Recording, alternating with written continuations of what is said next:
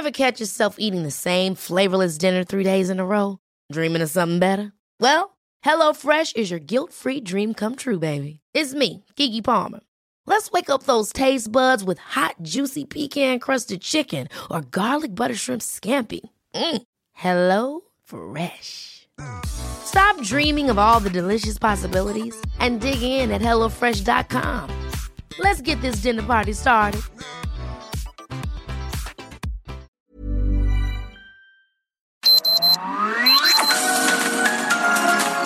Heraldo Media Group presenta Sergio Sarmiento y Lupita Juárez. Información veraz y oportuna con un toque personal y humano. Por El Heraldo Radio, donde la H suena y ahora también se escucha.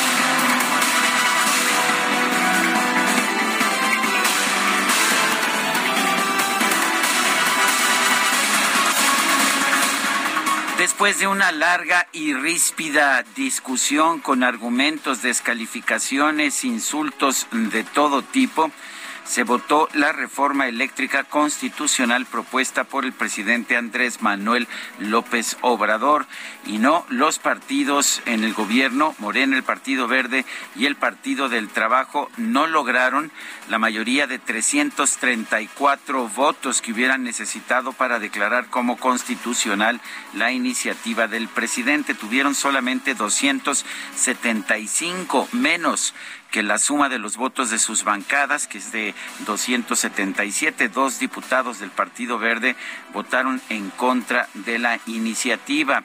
Le faltaron, pues le faltaron más de 50, le faltaron, si no mal, si no me salen mal las cuentas, les faltaron 59 votos para poder lograr la aprobación de esta reforma. Efectivamente, el PAN, el PRI, el PRD y Movimiento Ciudadano tuvieron 223 votos. Con esto fue suficiente para parar la iniciativa de la reforma constitucional. Y fue una, pues una discusión muy fuerte, muy ríspida, eh, muy difícil, que duró muchas horas pero al final llegó llegó esta decisión entre los, las muchas intervenciones los que participaron por parte del gobierno y de Morena calificaron una y otra vez de traidores a la patria quienes votaran en contra. Del otro lado, Ildefonso Guajardo del PRI reiteró que, contrario a lo que se ha dicho, la reforma sí viola el tratado México, Estados Unidos y Canadá y el país habría tenido que pagar las consecuencias de violar este tratado. Las pérdidas en los arbitrajes internacionales podrían haberse elevado a más de 36 mil millones de dólares. Eh, por otra parte, el presidente de la República, Andrés Manuel López Obrador, escribió en redes sociales antes incluso de que se votara que pues que no había nada de qué preocuparse, pase lo que pase, ya estamos blindados contra la traición, es lo que dijo el presidente de la República Andrés Manuel López Obrador. Son las 7 de la mañana con 3 minutos, 7 con 3. Hoy es lunes 18 de abril de 2022. Yo soy Sergio Sarmiento y quiero darle a usted la más cordial bienvenida a El Heraldo Radio. Lo invito a permanecer con nosotros, aquí estará bien informado. También, pues también podrá gozar usted de un rato agradable, ya que nos gusta darle a usted el lado amable de la noticia siempre y cuando la noticia lo permita. Guadalupe Juárez, ¿cómo estás? Muy buenos días. Hola, ¿qué tal? Qué gusto saludarte, Sergio Sarmiento. Buenos días para ti, amigos. Muy buenos días, bienvenidos a todos aquellos que ya se les acabó el 20. Pues ya, qué gusto que nos estén escuchando, reintegrándose a las actividades. Todavía falta una semanita para los chavitos de vacaciones, pero quienes ya están, ya están eh, iniciando de nueva cuenta la chamba, qué gusto que lo inicien con nosotros. Bueno, pues eh, qué cosa, qué jornada más intensa la de ayer, muchos momentos muy pues eh, ríspidos. Margarita García del PTN que quería crucificar a los diputados de oposición el día de ayer. En fin, fíjese usted que eh, pues está el tema del plan B que decía el presidente el día de ayer, esto que señalaba el presidente en su tuit de que pase lo que pase, están blindados contra la traición, que fue lo que dijo. Y bueno, en la Jucopu de la Cámara de Diputados, los líderes parlamentarios acordaron darle fast track al proyecto del presidente Andrés Manuel López Obrador sobre la ley minera con el fin de garantizar la rectoría del Estado sobre la explotación del litio. Los integrantes de la Jucopo determinaron obviar todos los trámites, incluso el paso por comisiones, para llevarla a debate directamente al Pleno de San Lázaro. El coordinador de Morena, Ignacio Mier, confirmó que el documento enviado desde Palacio Nacional se encuentra en manos de la mesa directiva que convocó a sesión extraordinaria este lunes 18 de abril con el fin de presentar la propuesta, discutirla y votarla. Así sería verdaderamente una torpeza política del Estado dejar la participación de esa riqueza que tiene nuestro país en manos de capital privado y menos extranjero. Esa es nuestra posición por un asunto de elemental inteligencia y de soberanía nacional. Si escuchó usted de elemental inteligencia, fue lo que dijo Mier. Rubén Moreira, el coordinador del PRI en San Lázaro, adelantó que van a rechazar la propuesta presidencial ya que no la conocen, aunque reconoció que podría ser aprobada sin problemas, pues porque solo requiere de mayoría simple.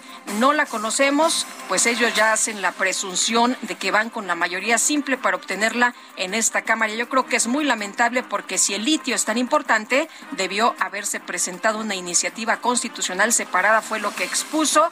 Y bueno, muchos legisladores han señalado que pues este es un asunto realmente pues eh, que va sobrando nacionalizar el litio si ya está nacionalizado. Bueno, pues ahí está, pero el presidente quiere tapar este tema de lo que ha ocurrido en la Cámara de Diputados con la reforma eléctrica, con esta nueva que pues van a presentar como ganada el tema del litio.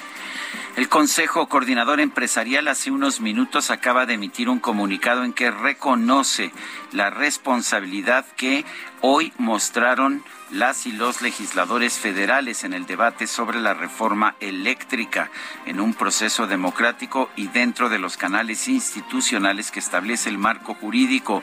Las y los legisladores decidieron con su voto. El Consejo Coordinador Empresarial sostiene su compromiso de contribuir con todos los actores interesados para que México tenga energía suficiente, barata y limpia para combatir el cambio climático y lograr que la economía crezca. El sector empresarial subraya que seguirá actuando con pleno respeto a la ley en apoyo al desarrollo incluyente y sustentable que requiere el país. Un país abierto y moderno, dice el, el CCE, como el nuestro requiere de un marco legal claro, transparente y confiable, así como de la aplicación de criterios técnicos en la operación del sector energético. Son las 7 de la mañana con 7 minutos.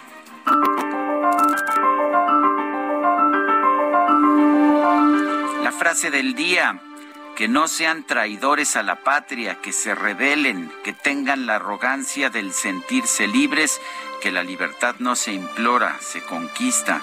Andrés Manuel López Obrador el pasado 5 de abril.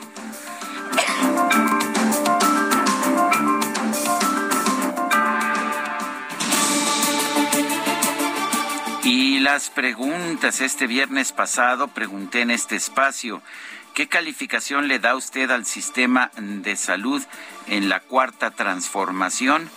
Bueno, nos dijo 2.4%, regular 2%, malo 95.6%. En total recibimos 11.520 participaciones. La que sigue, por favor. Claro que sí, mi querido DJ Quique. Aquí está la pregunta para esta mañana que ya coloqué en mi cuenta personal de Twitter, arroba Sergio Sarmiento. ¿Está usted de acuerdo con la decisión de la Cámara de Diputados de rechazar la reforma eléctrica de AMLO?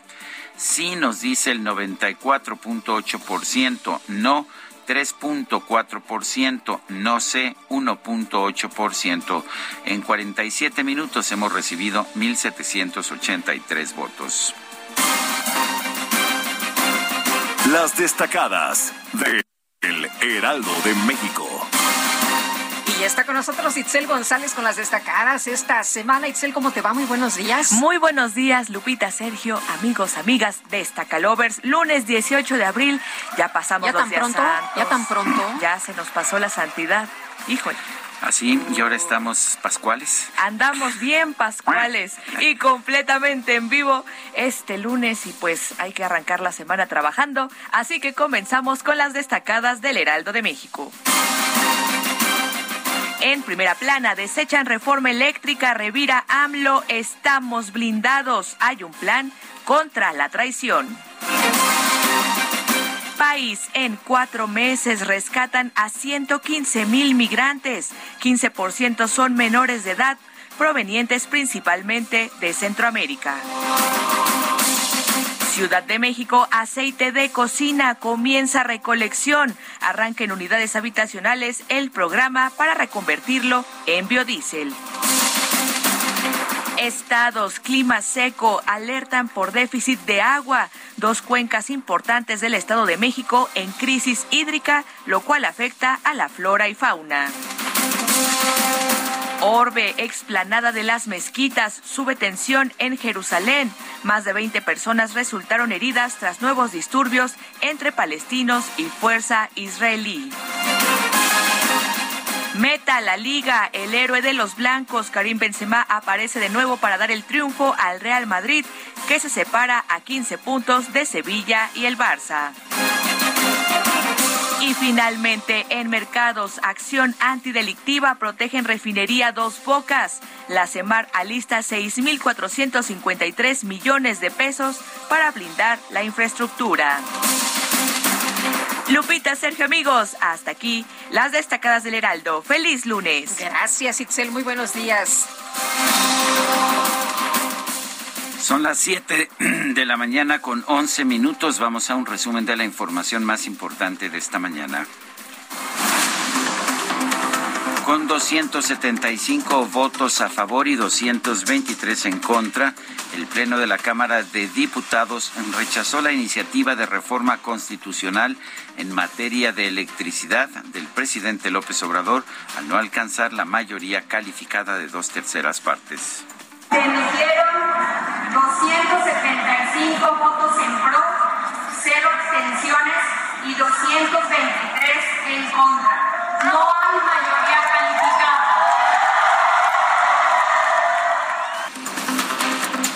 durante la discusión de esta reforma, la mesa directiva de San Lázaro ordenó un receso ya que la bancada de Morena exigió que las diputadas Margarita Zavala y Edna Díaz no participaran en la votación por un presunto conflicto de interés.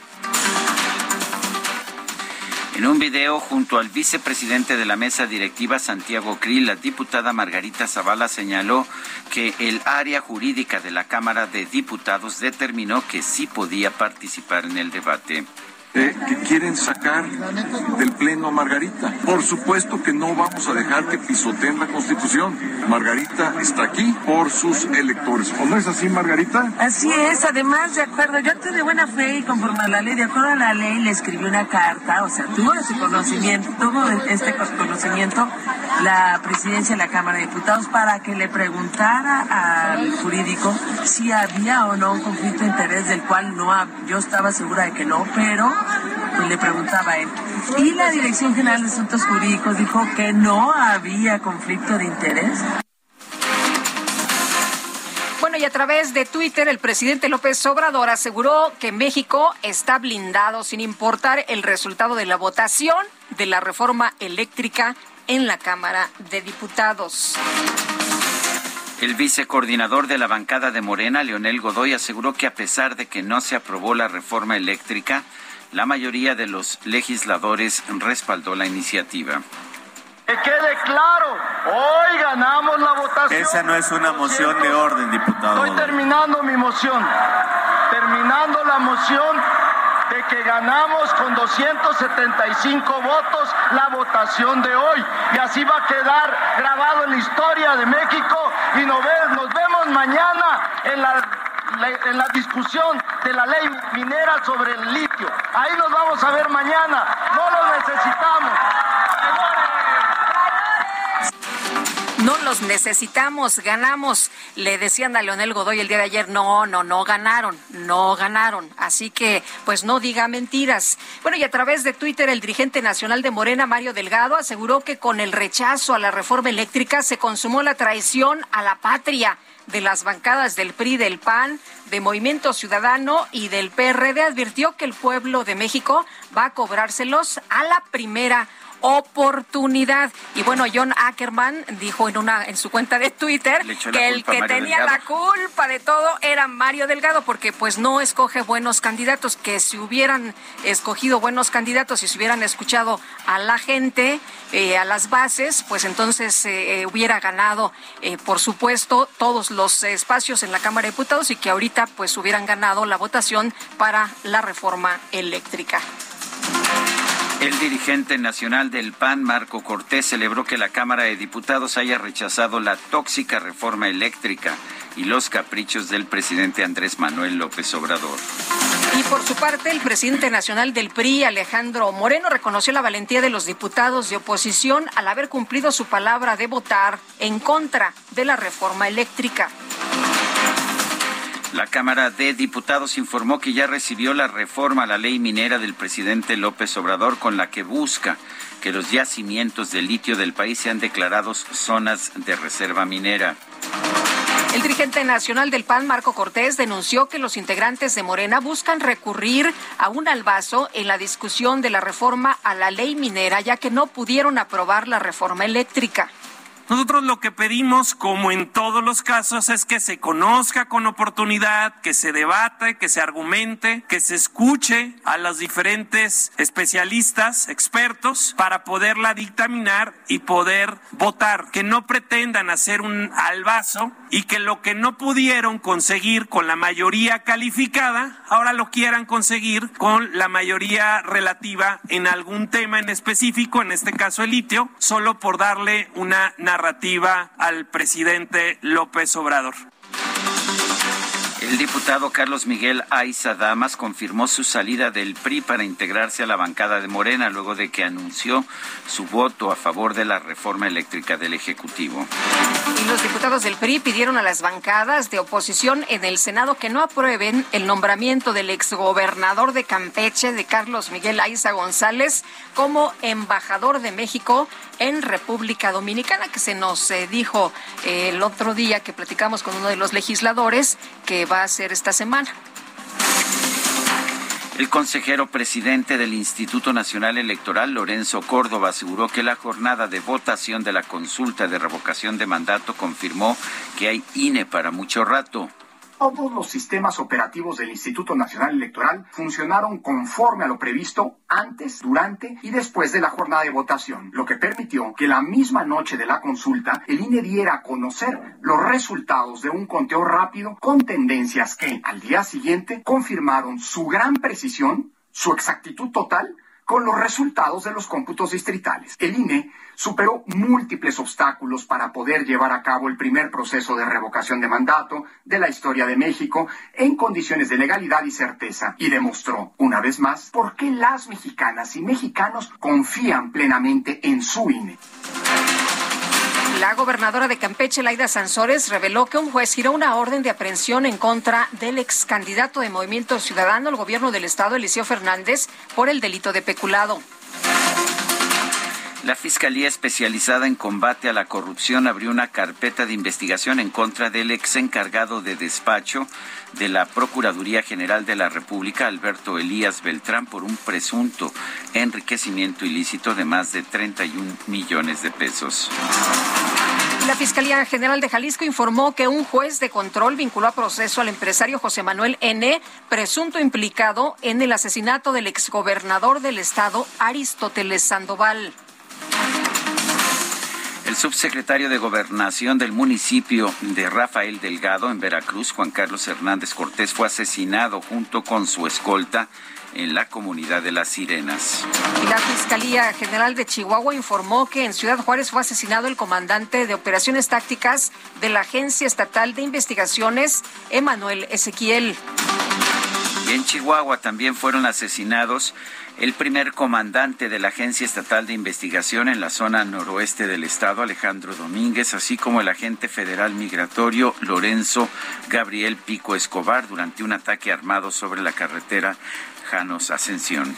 Impresionantes estos ataques, dejaron ahí las camionetas, no se reconocía a las eh, personas que iban al interior porque les encendieron fuego, en fin.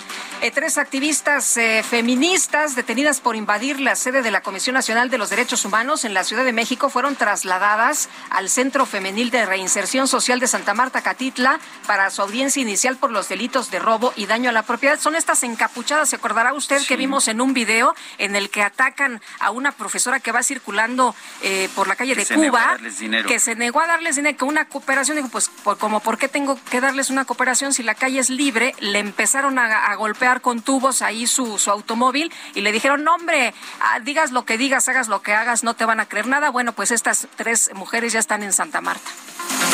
Qué, bueno que hubo, porque qué bueno que hubo una acción de las autoridades en este caso, porque tal grado de agresividad, tal grado de impunidad ya es inaceptable en la sociedad. Y ya habían eh, pues agredido a unos elementos de la policía, a una patrulla, ¿eh? ya le habían dado también ahí sus... Ahora eh, vamos a ver si realmente las procesan o si las dejan en libertad por ser feministas. Vamos a ver. La Comisión Nacional de los Derechos Humanos dio a conocer el fallecimiento de la activista Rosario Ibarra de Piedra a los 95 años. Ella es madre de la actual presidenta del organismo, Rosario Piedra Ibarra. En un video, el gobernador de Nuevo León, Samuel García, anunció que su estado va a mantener el uso obligatorio de mascarilla en espacios cerrados como medida de prevención contra el COVID-19 que como ustedes saben, ya en espacios abiertos es opcional, sin embargo en espacios cerrados es obligatorio. El día de hoy hemos decidido mantenernos con esa medida por las siguientes razones, sobre todo por prudencia, sensatez y evidencia. Las autoridades sanitarias de China informaron que en Shanghai se registraron las primeras tres muertes por COVID-19 desde el comienzo del nuevo periodo de confinamiento riguroso por la pandemia. Eran tres personas mayores de 80 años, ninguna de las cuales estaba vacunada. En su mensaje de Pascua, el Papa Francisco lamentó que Ucrania enfrente un conflicto cruel e insensato. Llamó a todos los líderes del mundo a esforzarse por lograr la paz. El ejército de Rusia fijó eh, para este domingo la fecha límite para que los combatientes ucranianos en la ciudad de Mariupol reconocieran su rendición. Sin embargo, la resistencia ucraniana rechazó este ultimátum. Presidente de Ucrania, Volodymyr Zelensky, señaló que solo hay dos opciones para resolver la crisis humanitaria en Mariupol, que Occidente suministre todas las armas necesarias para romper el asedio o la vía de la negociación. El gobierno de Corea del Norte dio a conocer que llevó a cabo distintas pruebas de un nuevo sistema para mejorar la eficacia de sus armas nucleares tácticas bajo la supervisión del líder de ese país, Kim Jong-un. En información de los deportes, con un gol del mediocampista mexicano Eric Gutiérrez, el PCB Eindhoven se proclamó campeón de la Copa de Países Bajos al derrotar al Ajax por marcador de 2 a 1.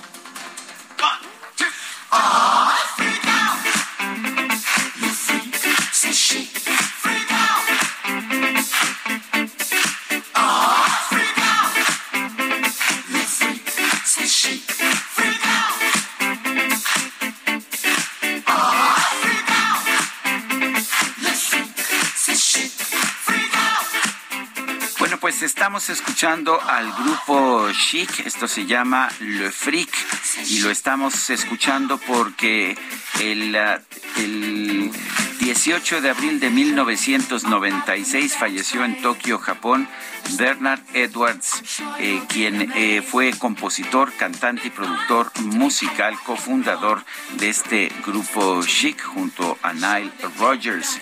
Bueno, pues yo no los conozco bien. ¿Tú sí, Guadalupe? Pues son de la época disco, mi querido Sergio. Tampoco los conozco muy bien. Eh, pero, vamos a escucharlos. Pero vamos, a escucharlos, claro. Eh, pero ¿sabes qué? Sí las reconoce uno, ¿no? Aunque no se hace especialista en, el, en el grupo, pues claro que sí, alguna vez seguramente las has bailado.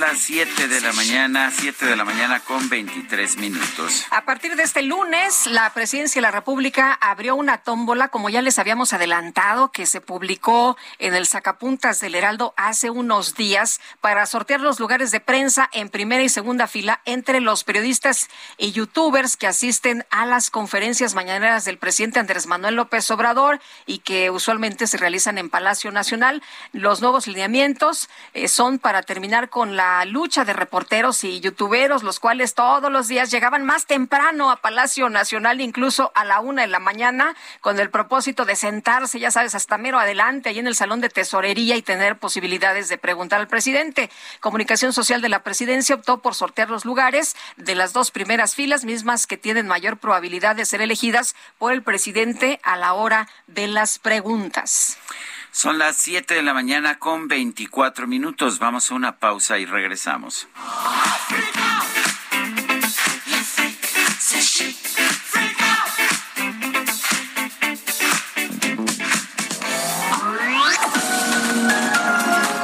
Sergio Sarmiento y Lupita Juárez quieren conocer tu opinión, tus comentarios o simplemente envía un saludo para ser más cálida esta mañana. Envía tus mensajes al WhatsApp 5520 109647.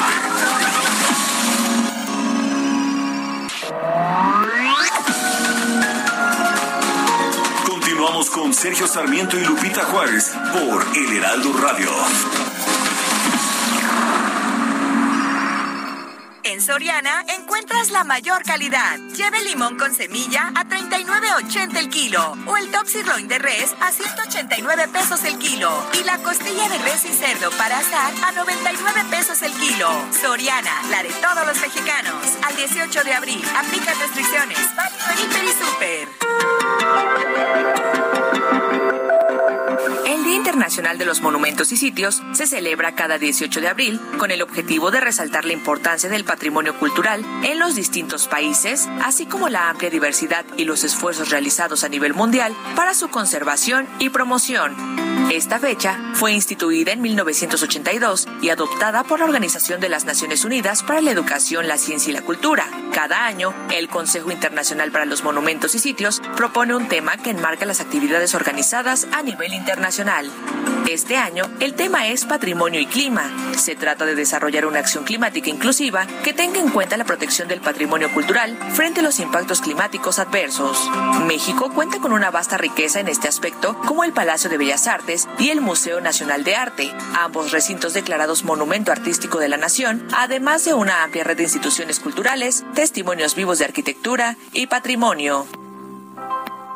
En Soriana, estas vacaciones, 4x3 en frituras sabritas de 160 a 280 gramos, como sabritas sal, doritos, rufles, chetos o paquetaxo. Y en coolers, bebidas premezcladas y refrescos y minerales Peñafiel de 2 litros. Soriana, la de todos los mexicanos. abril 18, aplican restricciones, evite el exceso. Válido en Hiper y Super.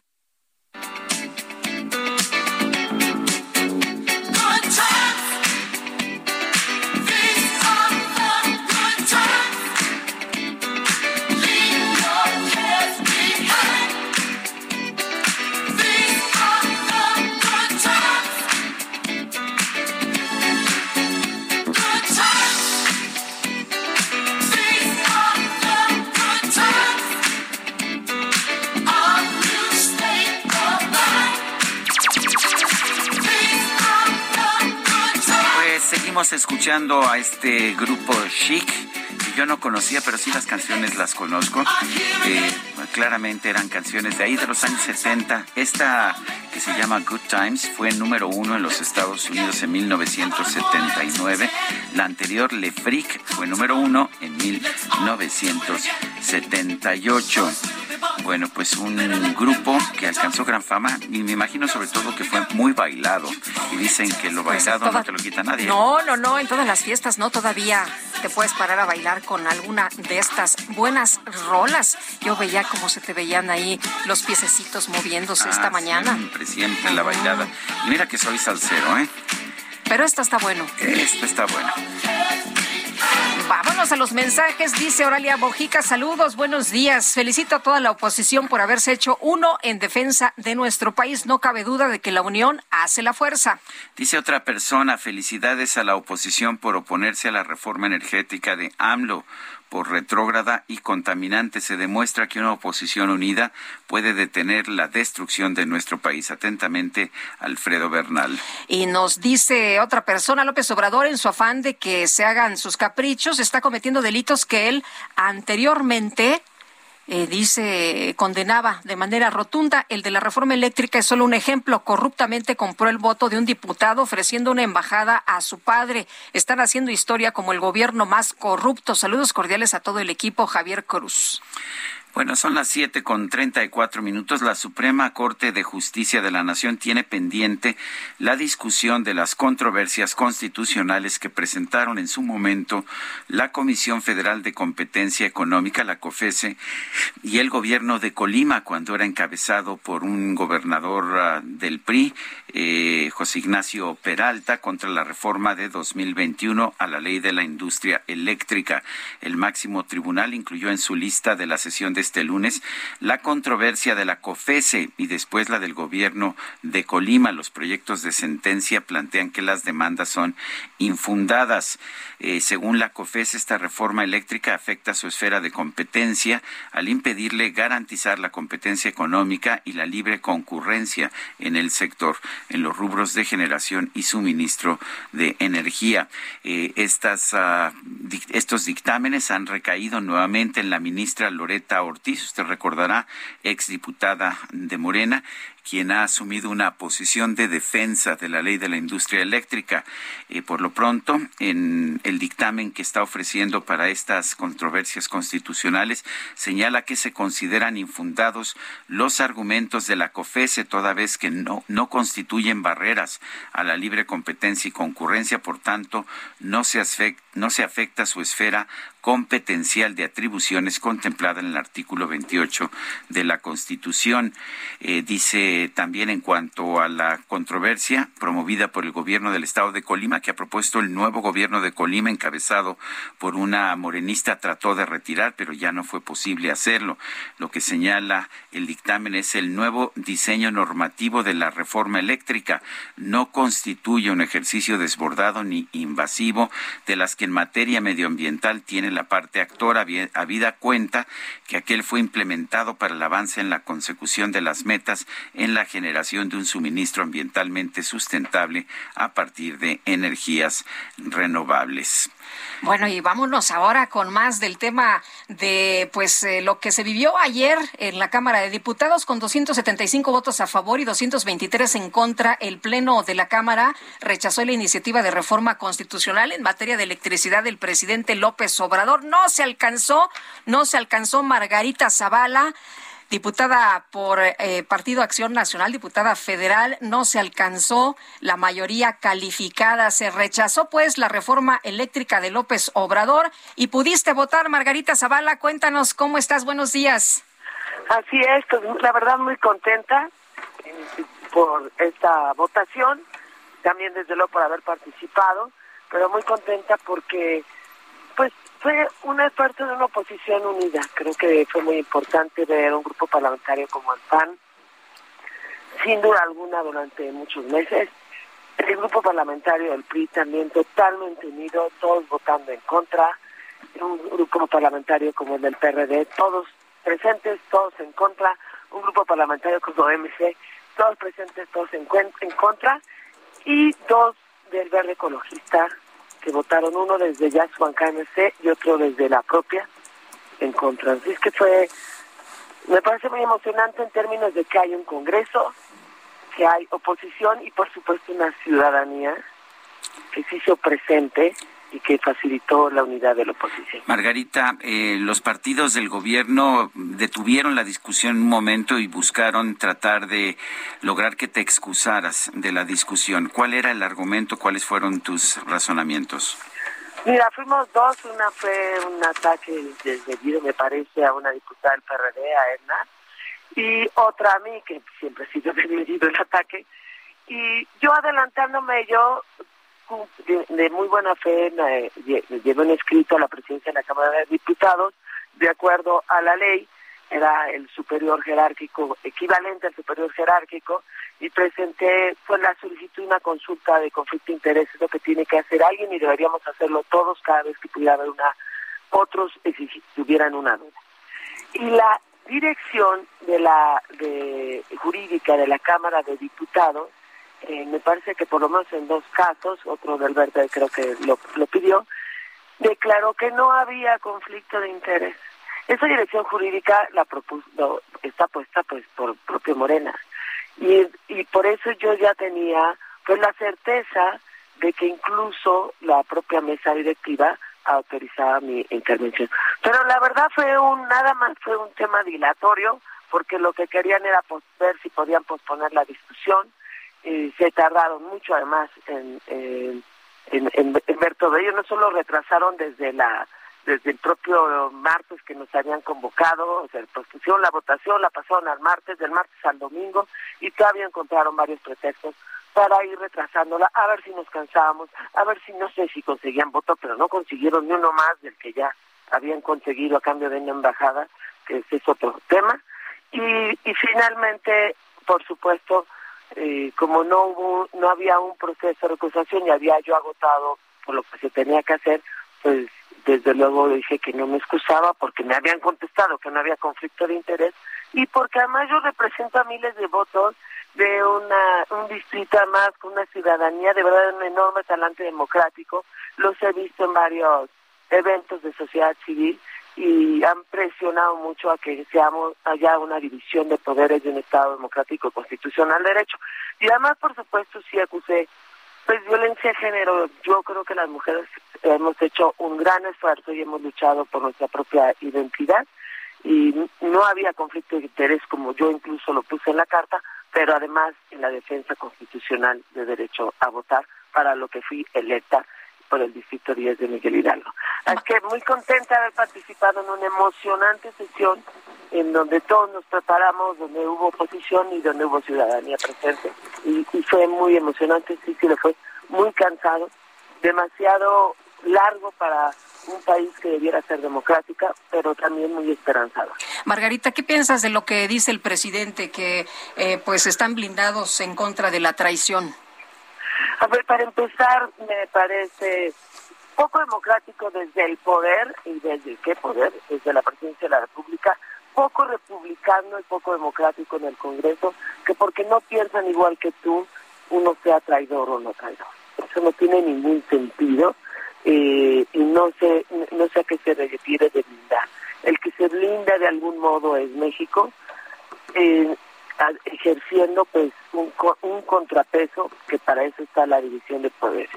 Por lo demás, él tenía todo el derecho a presentar las iniciativas, nosotros todo el derecho a revisarlas, votarlas en contra, aunque es cierto que para eh, en la Cámara de Diputados no hay no no tiene la mayoría calificada, pero pues sí fácilmente la mayoría simple. Pero estaremos dando todas las discusiones y todo y todos los debates. Y creo que, perdón por un poco la delegación, pero al entrar estaban hablando de la Corte. Espero que la Corte hoy aclare, va, el propio presidente de la Corte, aclare esto de que en realidad los siete votos fueron ocho y el cambio de criterio, cosa que también hizo referencia ayer eh, Santiago Krill en una de sus intervenciones, el cambio de criterio para esa votación y que confundió mucho más, pero que bien le sirvió al Ejecutivo. Quedaremos una batalla de visión de poderes y creo que ayer hubo una enorme ganancia para el país y para la oposición. Muchas gracias, Margarita, por platicar con nosotros esta mañana. Buenos días. Hasta luego, muchísimas gracias. Hasta luego.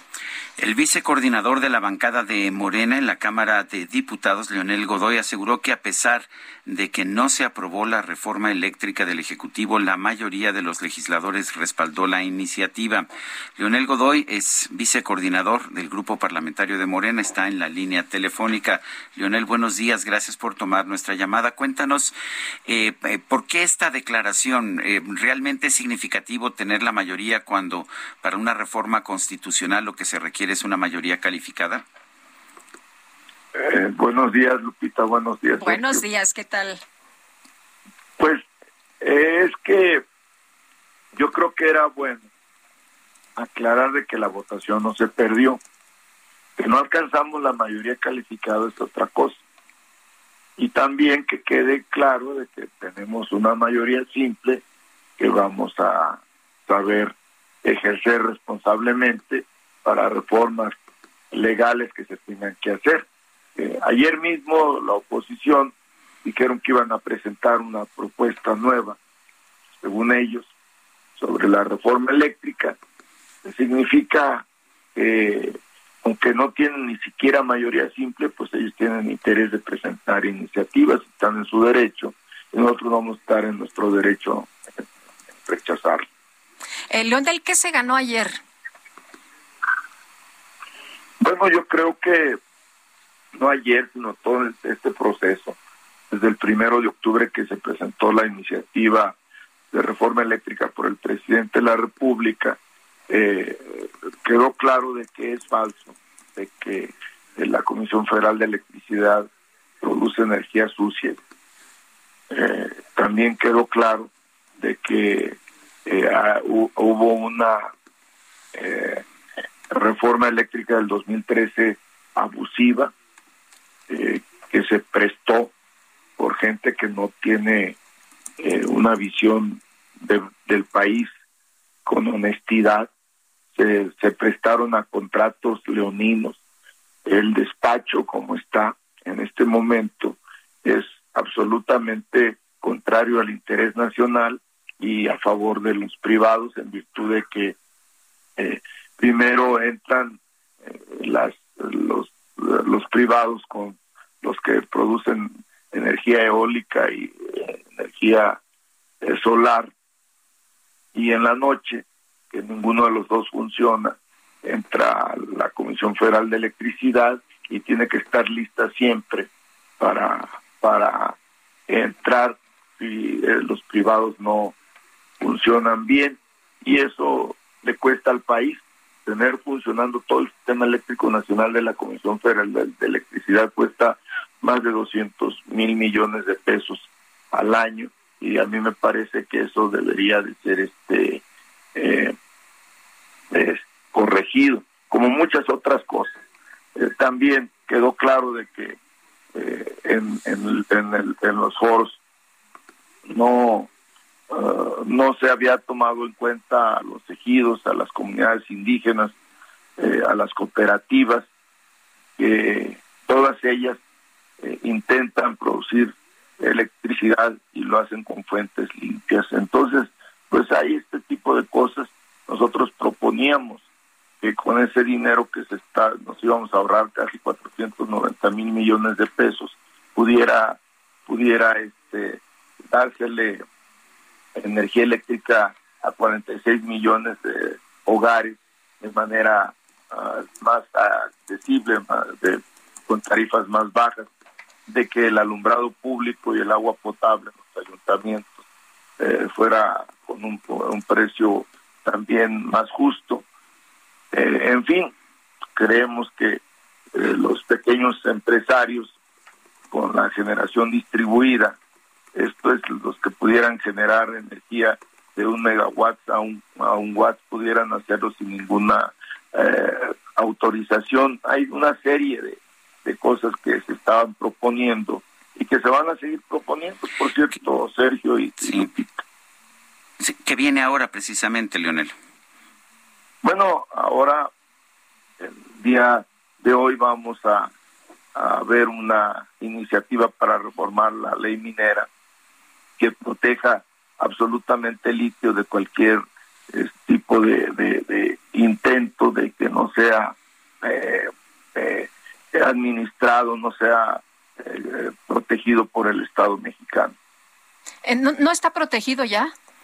Por el artículo 27 de la Constitución. En este, no, en este momento se dice como el agua, como todos los minerales, el artículo 27 establece que lo que está en el suelo, lo que los, recursos naturales son propiedad de la nación, pero se tiene que establecer reglas de cómo se va a, explotar el litio en el país, que como ustedes saben es, es, es la fuente de energía del futuro en, en el mundo y es una energía limpia. Me recuerda un poco a cuando se estableció el, el criterio de monopolio sobre el uranio y sin embargo nunca pudimos producir uranio. Con Uramex bueno, se llamaba la empresa que se creó. Sí, bueno, yo creo que en principio el tenerla protegida no significa que no aceptemos participación como estaba en la reforma eléctrica que proponíamos de 46 para privados y 54 para para para para la Comisión Federal de Electricidad. También en el tema del litio se va a tener que revisar qué propuestas hay al respecto, pero sin duda bajo la conducción, bajo la rectoría del Estado mexicano, el, el, el, el, manejo y la explotación del litio. Entonces, a la pregunta de ustedes, pues vamos a seguir trabajando para darle a las mexicanas y a los mexicanos energías limpias. Estaba también en este en esta reforma eléctrica que propuso el presidente estaba la transición energética como un compromiso constitucional, por eso el Partido Verde Ecologista de México había resuelto votar con nosotros.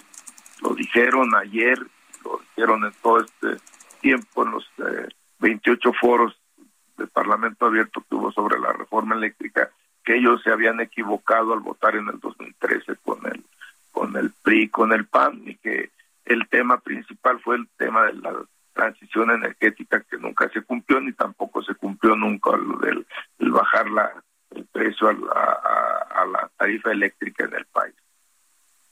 Leonel Godoy, gracias por conversar con nosotros esta mañana. Al contrario, les agradezco, Lupita, Sergio, la oportunidad y estamos a sus órdenes. Muchas gracias, muy buenos días. Bueno, pues ya habló el presidente Andrés Manuel López Obrador en su conferencia de este lunes. Él le señaló que considera que el día de ayer se cometió un acto de traición a México por parte de un grupo de legisladores. Esto sobre lo vivido en la Cámara de Diputados. Ya lo había mencionado en una de sus conferencias mañaneras y bueno, ayer también lo reiteró en su cuenta de Twitter el que la que escribía un mensaje eh, que decía pase lo que pase, estamos blindados contra la traición. Pero vamos a escuchar parte de lo que mencionó esta mañana. Bueno, yo eh, considero que el día de ayer se cometió un acto de traición a México por parte de un grupo de legisladores que en vez de defender los intereses del pueblo, de la nación, en vez de defender lo público, se convirtieron en francos defensores de empresas extranjeras que se dedican a medrar a robar. Y estos diputados los eh, respaldaron a los saqueadores, para decirlo con claridad. Bueno, pues saqueadores es lo que dice el presidente Andrés Manuel López Obrador al señalar que se cometió un acto de traición a nuestro país por este grupo de legisladores que pues se han convertido, según el presidente, en defensores de empresas extranjeras que se dedican a robar, que se dedican a saquear, es lo que ha dicho esta mañana, que no sorprende porque ya lo adelantaba desde el día de ayer en su Twitter y también en alguna conferencia que dio hace unos días, pues hablaba del mismo tema. Vamos a las calles de la Ciudad de México. Augusto Atempa está en la México Cuernavaca. ¿Cómo están las cosas por allá, Augusto? Sergio Lupita, muy buenos días. Así es, pues me encuentro en el sur de la Ciudad de México, justo en la caseta México Cuernavaca. Y es que para todos aquellos que van a utilizar esta vía, ya sea para regresar o salir de la ciudad, les informo que hay muy buena vialidad.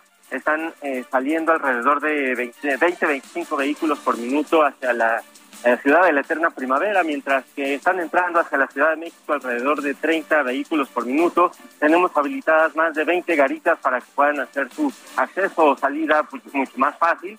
Por supuesto, también tenemos un operativo por parte de la Guardia Nacional en este punto para evitar algún tipo de accidente. Vamos a estar muy al pendiente para ver qué es lo que pasa en la Ciudad de México por supuesto los tendremos informados. Sergio Lupita, mi reporte. Muy bien, gracias Augusto. Muy buen día. Y vámonos, vámonos a la Cámara de Diputados. Por allá se encuentra ya nuestro compañero Israel Lorenzana. Israel, ¿cómo ves las cosas a esta hora de la mañana? Muy buenos días. Sergio Lupita, muchísimas gracias. Muy buen inicio de semana. Pues hemos hecho un recorrido aquí en las inmediaciones de la Cámara de Diputados en San Lázaro. Hemos recorrido parte de Eduardo Molina, Cidari Rovirosa, por supuesto, Congreso de la Unión y la calle de Zapata, la cual para estos momentos se presenta sin ningún problema. Ayer, de hecho, todo estaba concentrado a las afueras de la puerta número 6, aquí sobre la calle de Zapata, y ya para el día de hoy, sin ningún problema. Tan solo, pues los vendedores, Sergio Lupita, y además es totalmente libre el acceso para las personas que van a ingresar a la Cámara de Diputados, y también para los automovilistas que vienen desde la zona del circuito interior a través de Molina y con dirección hacia Servando, hacia la calzada general Ignacio Zaragoza. Aún así, hay que manejar con mucho cuidado en todo este perímetro libre de manifestantes. Sergio Lupita, la información que les tengo. Muy bien, muchas gracias, Israel. Muy buenos días. Hasta luego. Son las 7 de la mañana con 54 minutos. Les recuerdo nuestro número para que nos mande mensajes por WhatsApp. Es el 55 2010 96 47. Repito, 55 2010 96 47. Regresamos.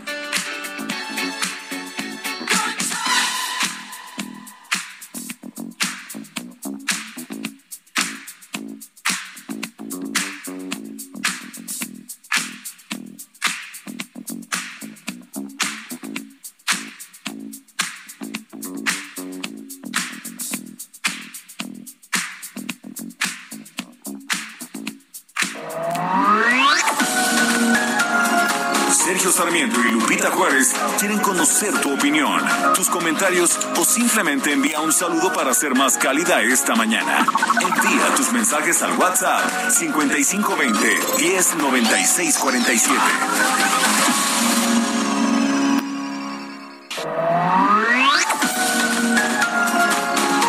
Continuamos con Sergio Sarmiento y Lupita Juárez por El Heraldo Radio.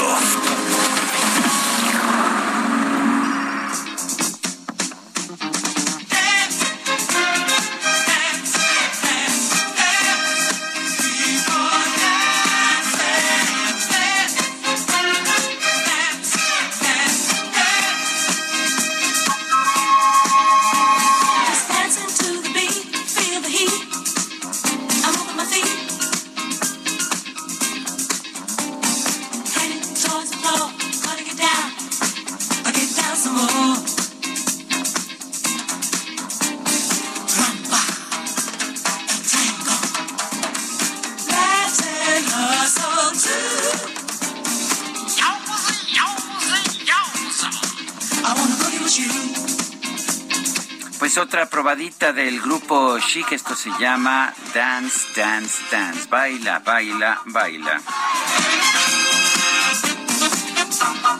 Bueno, y aquí ya, aquí que nos apaga y nos prende la luz como si fuera disco. Muy bien, muy bien, mi Quique. Vámonos a los mensajes, nos dice Luis López Sotero. Muy buenos días, Sergio y Lupita. Mi comentario es felicidades a todos los diputados de oposición al rechazar la reforma eléctrica del presidente de México. Con esta acción ya abrieron las puertas para las elecciones del 2024. Bueno, fue lo que dijeron algunos, ¿no? Entre ellos los priistas, los priistas también, que dijeron, a ver, a ver, a ver, a ver, esto, esto nos coloca para el 2024. Así de confiados.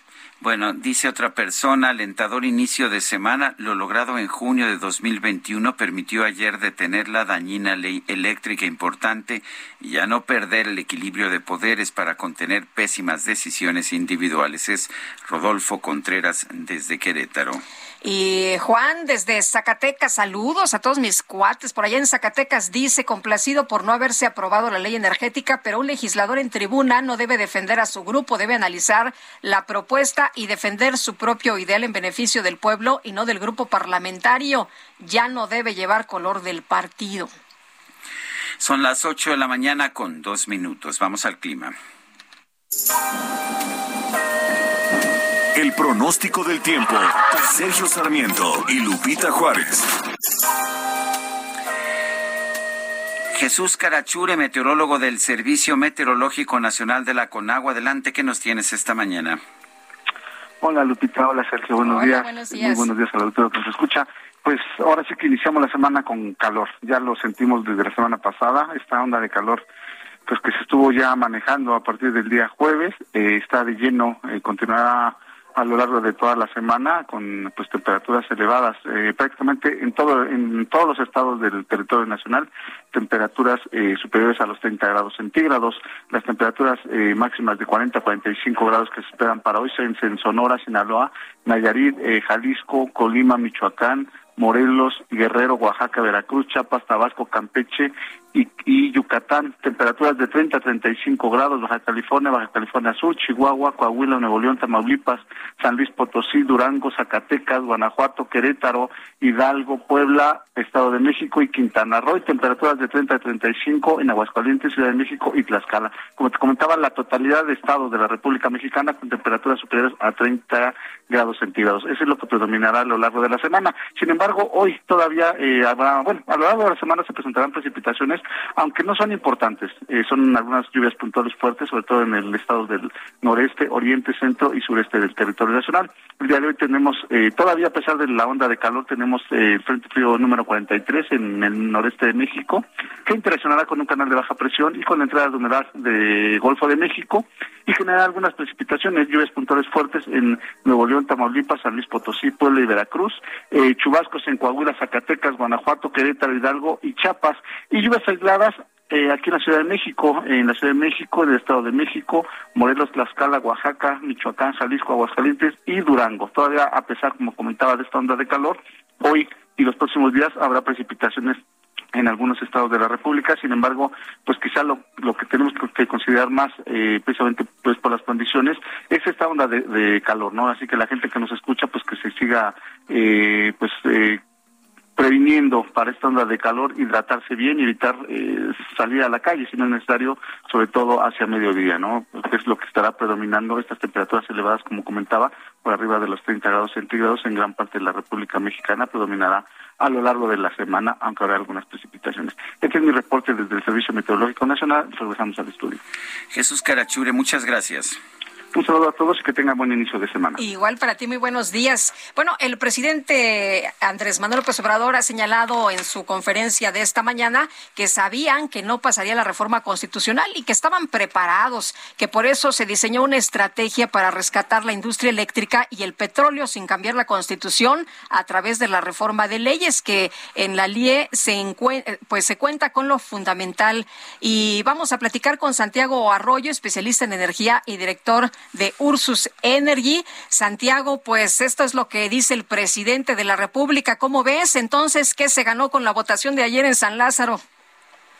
Buenos días, Buenos días. Sergio. Muy buenos días a todos y a su auditorio. Pues eh, realmente, ¿qué se ganó? Bueno, se ganó que eh, se frenara de manera completa esta, esta reforma constitucional regresiva.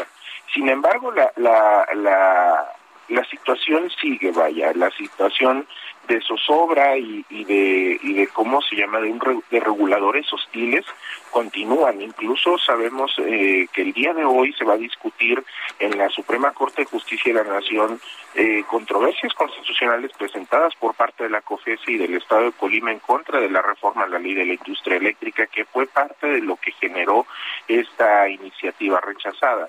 Entonces, realmente lo que lo que se logró fue frenar esta e- este super empoderamiento de la Comisión Federal de Electricidad y, y en parte del Estado mexicano y lo que se logró pues es mantener las cosas en donde la, la, la industria, es decir, tanto consumidores como los, este, los participantes del mercado puedan defenderse de estos cambios regulatorios. Entonces, eh, ahí sí, si bien es cierto, es poco atractivo para la industria esta situación, pero al menos se tiene la posibilidad de seguir trabajando con esquemas bastante estratégicos y bien diseñados en el desarrollo de negocios. Eh, Santiago, el ¿qué tanto puede realmente el presidente de la República y su equipo de trabajo eh, negar, de hecho, las nuevas inversiones en electricidad, eh, cosa que ya está ocurriendo de alguna forma, pues a través de, de utilizar los reguladores, ya controla la CRE, sabemos que la CRE, por ejemplo, eh, ha estado cerrando plantas de generación como la de Dulces Sueños allá en Nuevo León, a pesar de que no se haya hecho un cambio constitucional. No, no podemos ver que esto va a continuar. Sí, vaya, eso es a lo que me refiero, Sergio, que esto va a continuar en este mismo sentido. Sin embargo, aquí la, la cuestión más importante es que todos los, los regulados, es decir, los participantes del mercado, así como las empresas solicitantes de, de, permisos o ampliaciones de estos, como es el caso de la, de la planta que tú, tú bien mencionas, tienen la posibilidad todavía de acudir a tribunales y los criterios todavía son eh, favorables hacia la industria. Realmente lo que sucedió hace unas semanas en la Suprema Corte de Justicia de la Nación deja entrever todavía que hay criterios orientadores direccionados a favorecer la competencia económica, porque así está establecido en la Constitución. Eso no se ha cambiado y no se va a cambiar. Entonces, en ese sentido, todavía hay una, una, una ¿cómo se llama? Una oportunidad para la industria. Claro, vamos a ver eh, todavía tres años muy difíciles para la industria, pero eh, quienes tienen inversiones ahorita en este momento las tienen aseguradas dado que se frenó esta reforma constitucional que impide de alguna manera poder acudir a tribunales y la única salida que se tenía son las este las controversias internacionales pero únicamente por cuanto ve a las empresas o regulados que tenían eh, inversión extranjera o de alguna manera intereses protegidos por tratados internacionales. Santiago, el presidente ha dicho esta mañana que las empresas que han apoyado los legisladores el día de ayer nos han robado y nos han saqueado. ¿Esto en qué posición nos coloca en estos momentos ante los inversionistas? Bueno, pues realmente eso es un, una, una, un posicionamiento meramente político con carencia de fundamentos, puesto que las empresas que eh, deciden invertir aquí en México en materia energética, estamos hablando no nada más en electricidad, sino también en, cómo se llama en, lo que es gas y petróleo. Eh, todo, todo el sector energético del país genera muchísimos ingresos para el Estado. Entonces, lejos de saquear al Estado mexicano, realmente las empresas que deciden poner una una inversión desde una gasolinera hasta una plataforma petrolera, desde un este eh, un sistema de autoabasto hasta una planta de generación completa, eh, ¿qué es lo que están haciendo? Pues están poniendo eh, pagos de derechos y aprovechamientos que son muy muy altos. Estos pagos de derechos y aprovechamientos son por incluso por varios miles de millones de pesos. Están poniendo impuestos mensualmente por el pago de, de, de IEPS de IVA, de ISR y de otra serie de impuestos. Entonces, realmente, lejos de saquear al país, están aportando muchísimo a todo el dinero que el Estado mexicano utiliza actualmente para proyectos prioritarios como el aeropuerto de Santa Lucía, como la refinería Dos Bocas, como el Tren Maya, para también para los, los programas sociales del presidente. Entonces, lejos de, hacer eso, de, ese saqueo, pues realmente por venir a, a invertir aquí, hay que pagar y bueno, finalmente así son las reglas en casi todo el mundo. Entonces ese argumento que presenta el presidente es falaz, es peligroso obviamente para la confianza en, en, las, en los inversionistas, pero aún así es lo que siempre he dicho, la industria energética siempre ha sido muy resiliente y si tenemos un político que tiene ya los días contados, este, cuando hay empresas del sector energético que tienen inversiones en donde incluso hay guerras civiles o actividades nocivas como el pira- la piratería. Muy bien, pues Santiago, gracias por conversar con nosotros esta mañana. Muy buenos días.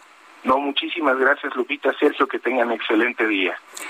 Son las ocho con doce, vamos a las calles de la Ciudad de México. Memo Martínez, adelante, ¿qué nos tienes?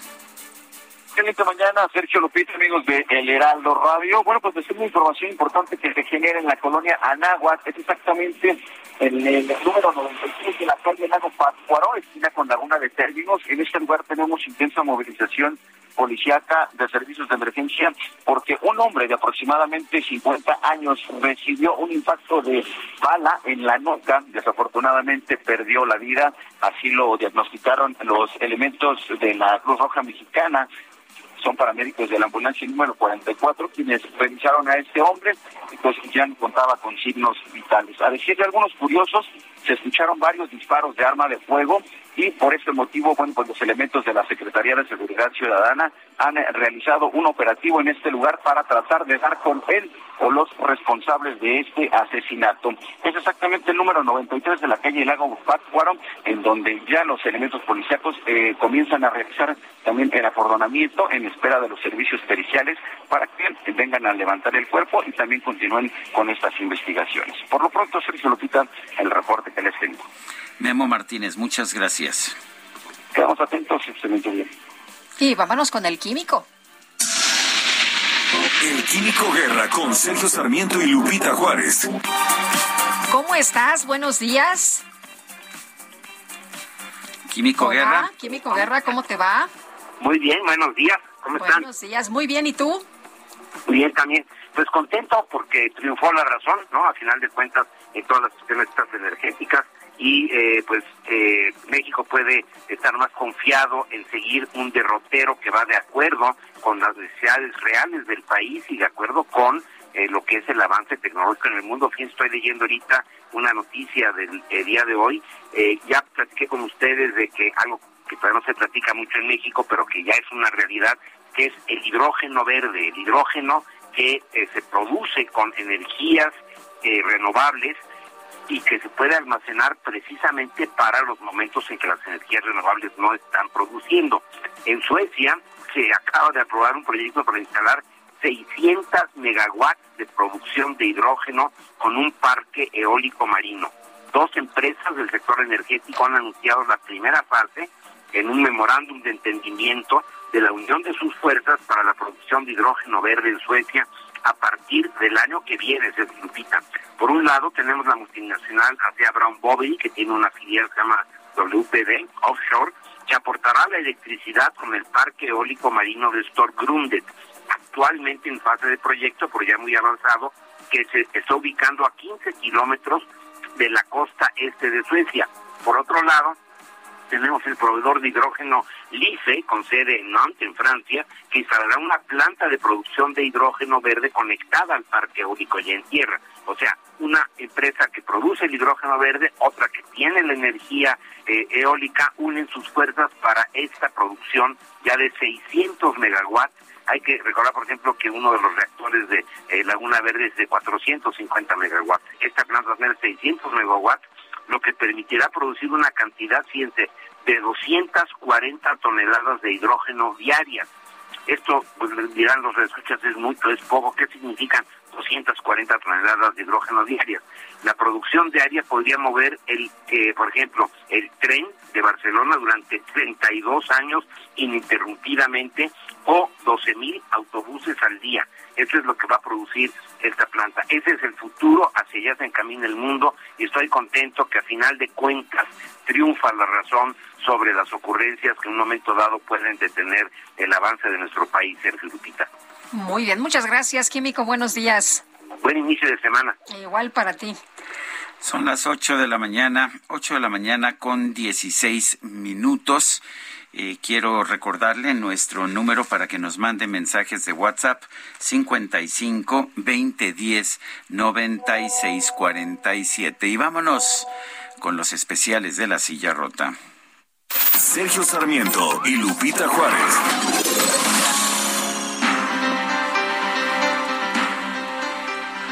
Jorge Ramos, ¿qué nos tienes esta mañana? ¿Qué tal, Sergio? Muy buenos días, auditorio. Pues fíjate que en esta serie que pensamos llevar a cabo durante todo este año en la silla rota, justo a 25 años eh, del voto en la Ciudad de México en que se eligió por primera vez jefe de gobierno, una serie no periódica en la que buscamos reflejar la evolución o los retrocesos, la capital del país en todos los ámbitos político, social, económico, cultural, de derechos humanos, lo que falta por avanzar. Y en esta ocasión, pues tenemos la historia de cómo ha evolucionado el crimen en la Ciudad de México, es decir, de aquellas bandas de asaltantes que asaltaban bancos. Ahora, ahora pasamos a las bandas criminales de los cárteles de narcotráfico que operan en la Ciudad de México, aunque bueno, las autoridades siguen sin reconocer que operan aquí los cárteles. Bueno, pues ahora les contamos cómo ha evolucionado el crimen en la Ciudad de México, Sergio, y por eso los invitamos a que visiten esta serie, a que lean esta serie en la silla rota sobre los 25 años del voto en la Ciudad de México y cómo ha cambiado esta capital en ese periodo de tiempo. Bueno, pues Jorge Ramos, lo leeremos con mucha atención. Gracias y un fuerte abrazo. Un fuerte abrazo, buen día. Pues ayer, ayer eh, en eh, Monterrey se dio a conocer, bueno, este fin de semana se dio a conocer el eh, fallecimiento de la luchadora social y activista Rosario Ibarra de Piedra el sábado por la mañana. La Comisión Nacional de los Derechos Humanos informó, eh, pues, que había acontecido. Y Pares Alejandro Salazar, nos tienes todos los detalles. Te escuchamos. ¿Qué tal? Buenos días, Sergio Lupita.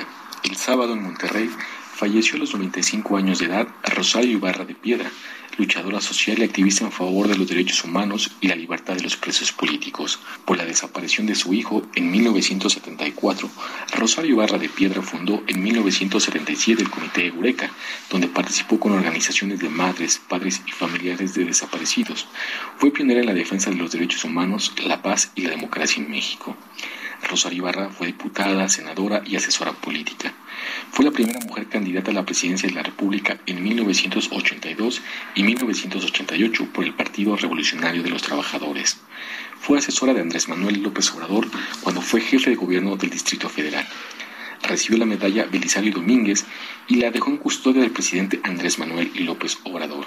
Por su labor, Rosario Ibarra de Piedra fue candidata al Premio Nobel de la Paz en los años 1986, 1987, 1989 y 2006. En 2012, y con el impulso del Comité Eureka y el colectivo Hijos México, abrió el Museo Casa de la Memoria Indómita para reivindicar a personas víctimas de desaparición forzada y desaparecidos por motivos políticos. Sergio Lupita, esta es la información.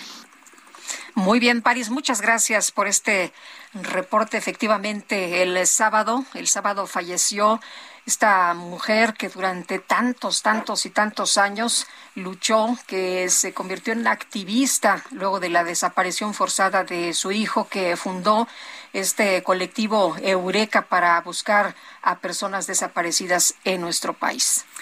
Son las 8 de la mañana con 20 minutos. Vámonos a la colonia Juárez. Israel Lorenzana nos tiene información. Adelante, Israel. Gracias, Sergio. Pues ahora tenemos información para nuestros amigos que se desplazan a través de la avenida Chapultepec. Estamos ubicados muy cerca de la glorieta de los insurgentes. Hemos hecho ya un recorrido prácticamente desde la zona del Central Lázaro Cárdenas. Hemos encontrado para esta hora asentamientos considerables, nada para abandonar esta arteria, únicamente hay que tener paciencia y salir con minutos de anticipación, esto con dirección hacia la zona de constituyentes a través de Pedro Antonio de los Santos y también para incorporarse a la avenida Revolución. El sentido opuesto sin ningún problema, la circulación fluye a buena velocidad para nuestros amigos que van con dirección hacia la zona de 20 de noviembre. Sergio, la información que te tengo. Israel Lorenzana, muchísimas gracias. Hasta luego. Son las 8 con 21 minutos. China dio a conocer un crecimiento de 4.8% en su Producto Interno Bruto en el primer trimestre de este 2022. Es una tasa de crecimiento superior a la que se pensaba podría obtener China, particularmente ahora que está viviendo un nuevo, pues una nueva oleada de, del coronavirus. Eh, del- de, este COVID que ha venido afectando a distintos países.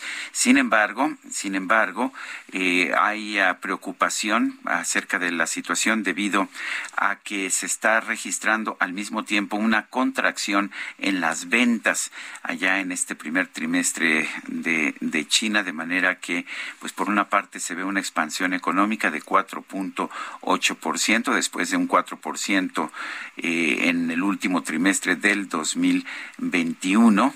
Eh, sin embargo, se está eh, generando una disminución de 3.5% en marzo en el con- consumo, en el gasto de los consumidores.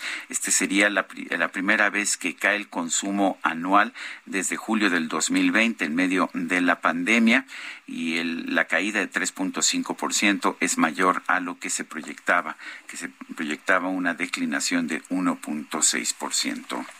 Bueno, y por otra parte, durante ocho años, Ucrania y Rusia se han estado enfrentando en Donbass y pues lo que se considera que ahora es un escenario en el que se está preparando una confrontación crucial para la región durante ocho años. Los dos bandos han luchado ahí, en este escenario en el que elementos del ejército eh, ruso se complementan con unidades separatistas. Después de la derrota en Kiev, las fuerzas rusas están redistribuyendo en la región para enfrentarse a las mejores y más experimentadas unidades de Ucrania. Las batallas que vienen se parecerán más a las batallas de maniobras de la Segunda Guerra Mundial que a las que se libraron en las ciudades de Kiev, Mariupol y Sumi en las seis semanas que ha durado la guerra hasta ahora. Pues vamos a ver, vamos a ver qué es lo que ocurre en las próximas horas en esta zona del mundo. Bueno, pues son las ah, ocho con 23 minutos, 8 de la mañana con 23 minutos. Quiero recordarle a usted nuestro número para que nos envíe mensajes por WhatsApp. Es el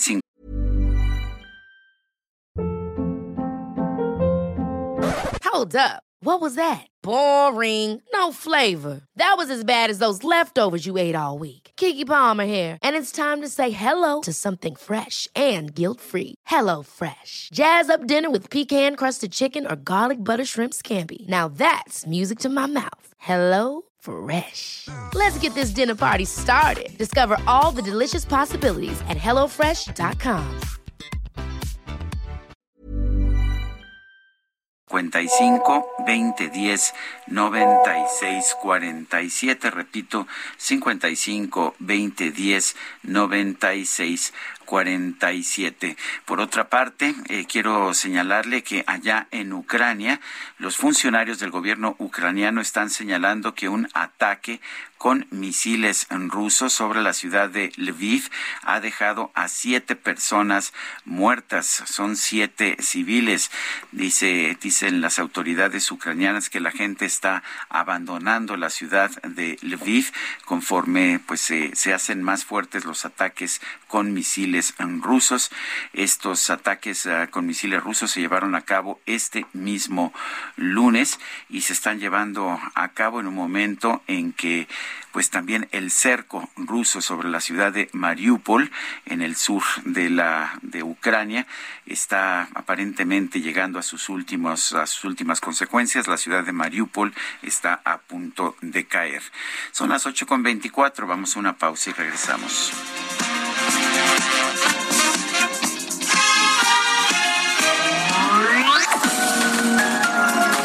Sergio Sarmiento y Lupita Juárez quieren conocer tu opinión, tus comentarios o simplemente envía un saludo para ser más cálida esta mañana. Envía tus mensajes al WhatsApp 5520 109647.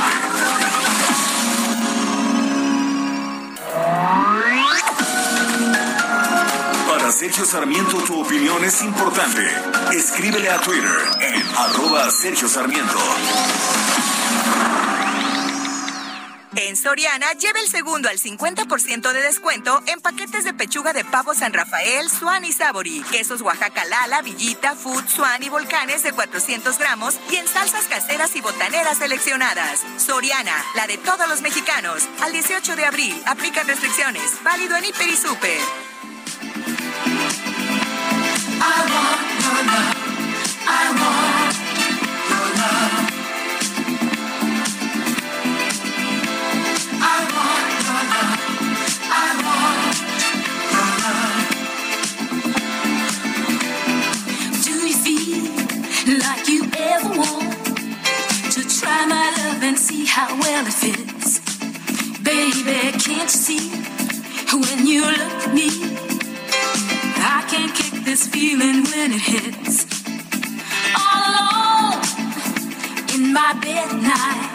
I grab my pillow and squeeze it tight. I think of you and I dream of you all of the time. What am I gonna do? I want your. Seguimos escuchando a la banda Chic, una banda que fue muy popular en los años 70 y los estamos escuchando porque, porque uno de sus principales integrantes, el bajista Bernard Edwards, eh, falleció, falleció en una fecha, en una fecha como hoy, el 18 de abril de 1996, cuando tenía 43 años.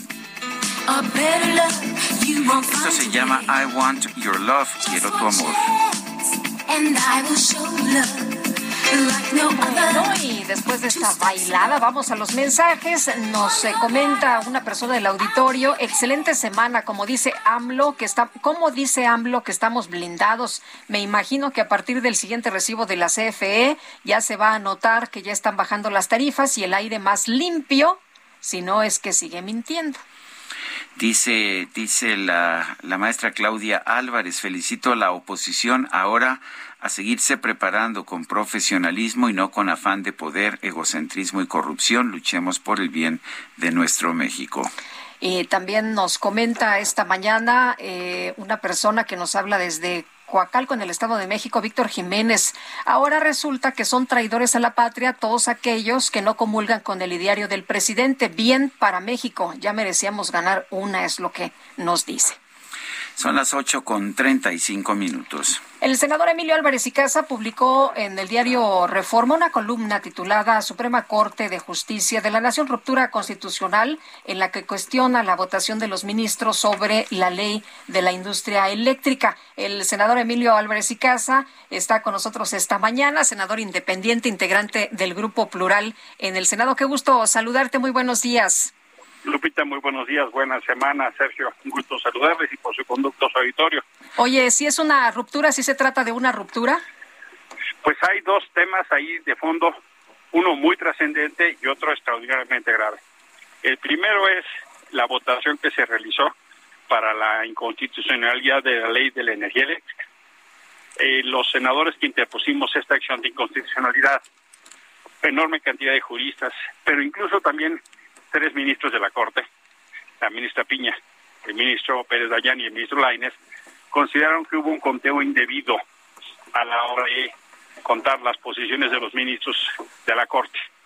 Eh, creemos que hubo un conteo que no dio buena cuenta de los ocho que declaraban inconstitucional al menos una parte del artículo cuarto y otro del 26 de la ley. Entonces pedimos que se revise. Yo mandé un escrito hoy. Hay reunión de pleno y antes de que se apruebe la sesión de SACA tendría que resolverse ese dilema. Pero el segundo dilema más serio, Lupita, es que pareciere que hay una nueva estrategia del presidente de la República, que al no tener la mayoría que se requiere en el Congreso de la Unión para modificar la Constitución, lo acabamos de ver esta madrugada con la reforma eléctrica, esté haciendo una operación política de promover leyes eminentemente inconstitucionales y blindarse con cuatro integrantes de la Corte. Si eso pasa, si eso se convierte en una ruta, estamos un poquito antes de la ruptura constitucional porque lo que no le dieron las urnas a López Obrador lo va a intentar hacer por vía de una minoría en la Corte, lo cual sería muy, muy grave, Lupita. Bueno, el, ah, de hecho, el simple, el simple hecho de que esté modificando las leyes ya ha conseguido algo que él buscaba, que era que no hubiera inversión privada en electricidad. Eso ya lo logró desde hace. Muy felizmente, sí. Sí, desde que empezó este gobierno ya no ha habido inversión privada en electricidad, de manera que, pues parece que sí está teniendo éxito el presidente, ¿no? Mira, yo creo que lo de anoche hay que entenderlo como un así no. Eh, yo pienso que es un claro mensaje de que se pueden construir acuerdos, pero no solo en los términos del presidente.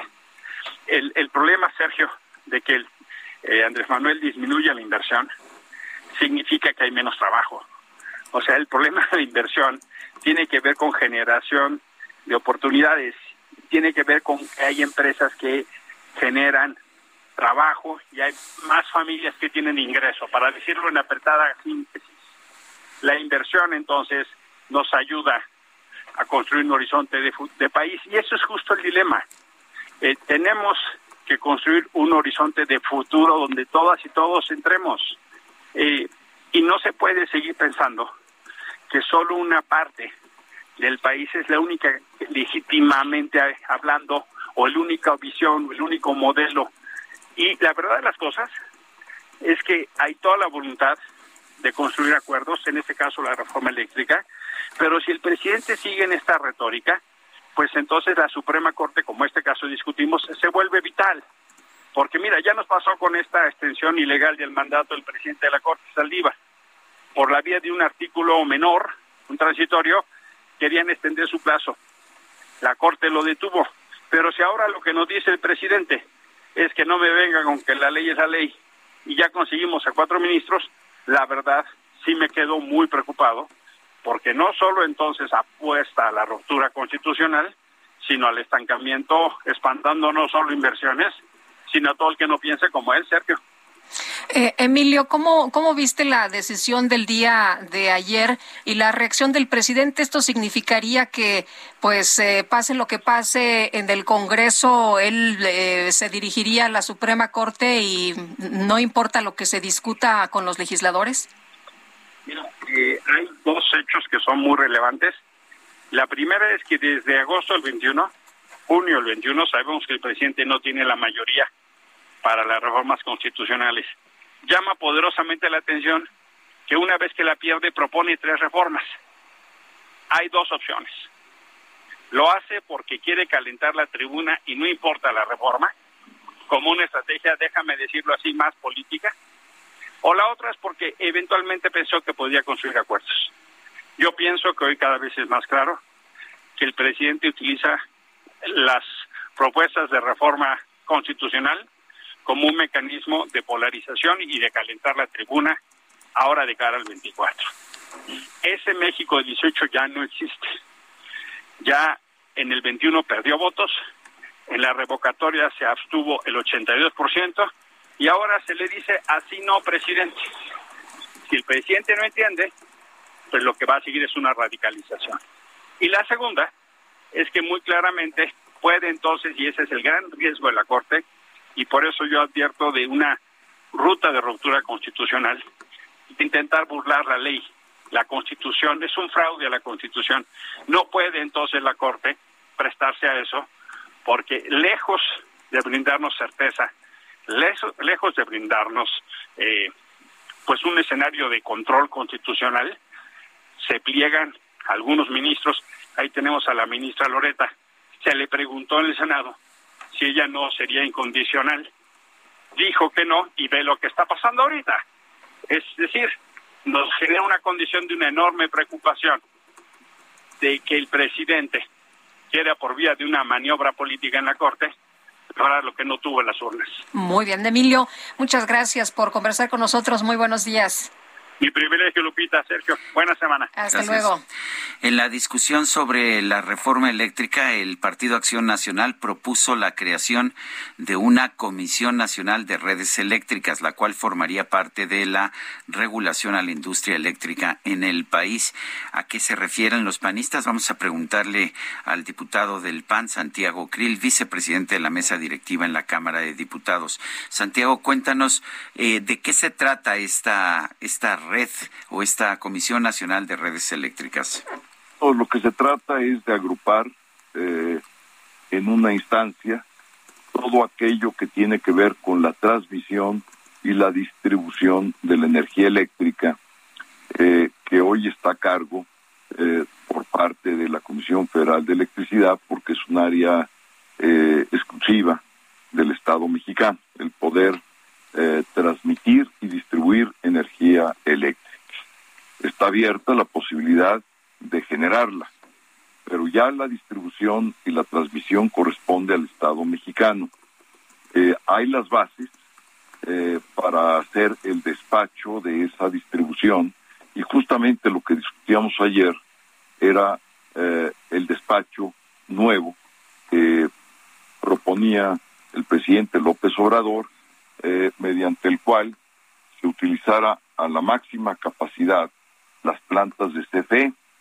Y lo que le dijimos ayer a Morena y a López Obrador es que esa manera de eh, formular o diseñar el nuevo despacho iba a tener como resultado dos cosas. Primero, que tuviésemos una energía más contaminante, porque en buena medida las plantas de CFE operan a través de eh, combustibles fósiles, particularmente combustóleo, carbono, gas, eh, y todos esos combustibles, pero particularmente el combustóleo y el carbono, son altamente contaminantes. Eh, ha habido cálculos que se han realizado y estudios eh, muy serios que indican que si esa reforma hubiese prosperado, eh, hubiésemos tenido el doble de contaminación en el país. Eh, somos un país con una carga de contaminación muy alta en el, digamos, en el mundo. vamos muy retrasados en nuestra transición energética estamos muy por debajo de poder cumplir los compromisos del Acuerdo de París. Entonces ahí hay un problema serio de la reforma que planteaba el presidente López Obrador respecto a la salud, pero no solamente respecto a la salud, sino ese despacho fundamentalmente tiene como referente el precio. Entonces, ¿qué sucede de una manera sencilla para que la gente que nos esté escuchando uh, pueda entender con mayor claridad? Quiere decir que en todo el país hay una serie de plantas que producen energía eléctrica. Entonces, las reglas que tenemos hoy en día es que se vaya eh, recogiendo primero la energía que producen las plantas más baratas. Pues, ¿Cuáles son? Las que producen energía fundamentalmente con el sol, con el viento y con el agua. Y después que se vaya por costos, por el costo que significa generar esa energía, eh, que se vaya pues con las siguientes, que fundamentalmente es la nuclear y después vienen las relativas al gas y finalmente las más caras, que son las de combustóleo y de carbón. Entonces quiere decir que en este caso el precio está totalmente vinculado a lo que es la generación de una energía limpia. Entonces tenemos un mercado que favorece no solamente que, se, la CFE compre una energía más barata de los productores que generan energía, quien estos sean, eh, independientemente si es una planta hidroeléctrica del Estado mexicano o es una planta eh, de, de, sol, eh, propiedad de una industria particular, privada. entonces, e, ese es el orden del despacho. Entonces, lo que quería cambiar López Obrador era el orden de ese despacho. Ahí es donde estaba el corazón del debate del el día de ayer, que duró prácticamente hasta entrada la noche. Eh, bueno, pues eh, Sí, eh, adelante, Lupita. Eh, Santiago, ¿qué, ¿qué, significa para la oposición y para los ciudadanos el resultado de ayer? Y esto que nos estás eh, mencionando, que eso era prácticamente una de las partes centrales, toda vez de que el presidente ha señalado que ustedes son traidores a la patria y que se entregaron no a los ciudadanos, sino a los intereses de quienes saquean y quienes roban al país.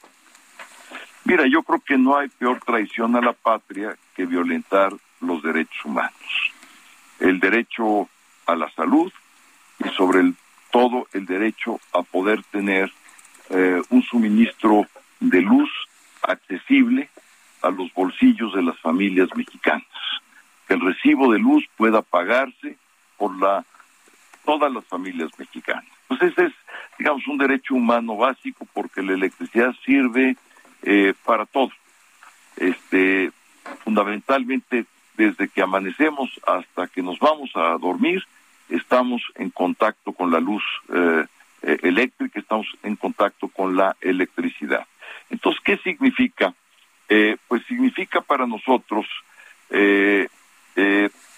no solamente un triunfo político, que eso es efímero y eso pues se da en esta coyuntura. Pero significa el resultado de un esfuerzo que iniciamos un grupo de dirigentes de partidos políticos y de organizaciones civiles para formar una coalición. Cuando estábamos viendo que el régimen que representa López Obrador empezaba a destruir nuestras instituciones que con mucho trabajo habíamos construido durante décadas, eh, fuera el INE, el árbitro electoral, o fuera nuestro seguro popular, o nuestras estancias infantiles, o eh, los refugios que habíamos construido para las mujeres maltratadas, eh, o nuestros programas, por ejemplo, de la educación, eh, eh, eh sobre todo de la educación mañana y tarde, este, en las escuelas para que los alumnos pudieran seguir, digamos, avanzando en sus conocimientos, en su formación, no solamente por la mañana, sino de tiempo completo.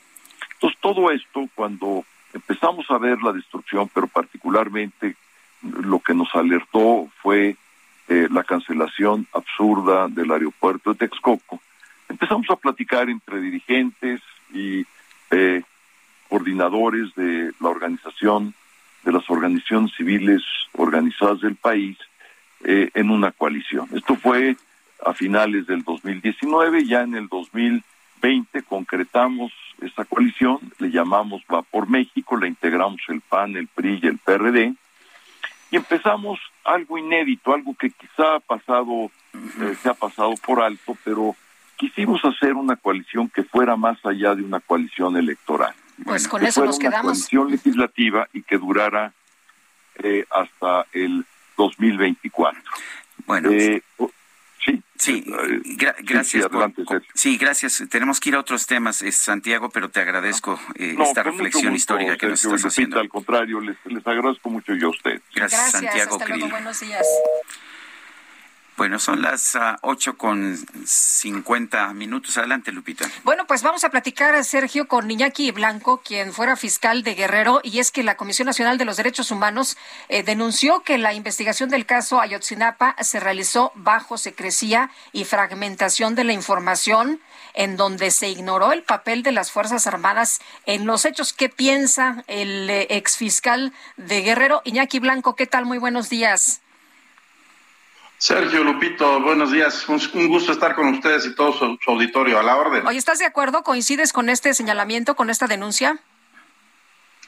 No, Lupita, fíjate que a mí me parece un análisis sesgado, parcial, tendencioso a modo, que no propone nada nuevo. Esto es que no va más allá de lo que se conoce.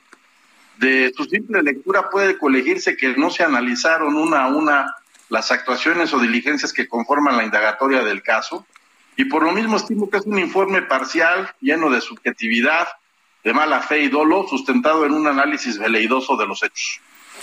El, eh, Iñaki, exactamente qué, eh, en qué ha cambiado la Comisión de Derechos Humanos, porque hubo un informe de la Comisión de Derechos Humanos en 2018 que nos presentaba una visión completamente distinta. En efecto, Sergio, eh, ahora lo que se desconoce es esa recomendación, pero también debo señalar que el procedimiento que da lugar a tal desconocimiento y a la reapertura del expediente está viciado de origen. ¿Por qué? Porque se obró en contra de lo que dispone la normatividad que rige a la Comisión Nacional de los Derechos Humanos. Se hicieron una serie de modificaciones al reglamento interno de esa institución sin estar debidamente conformado el Consejo Consultivo.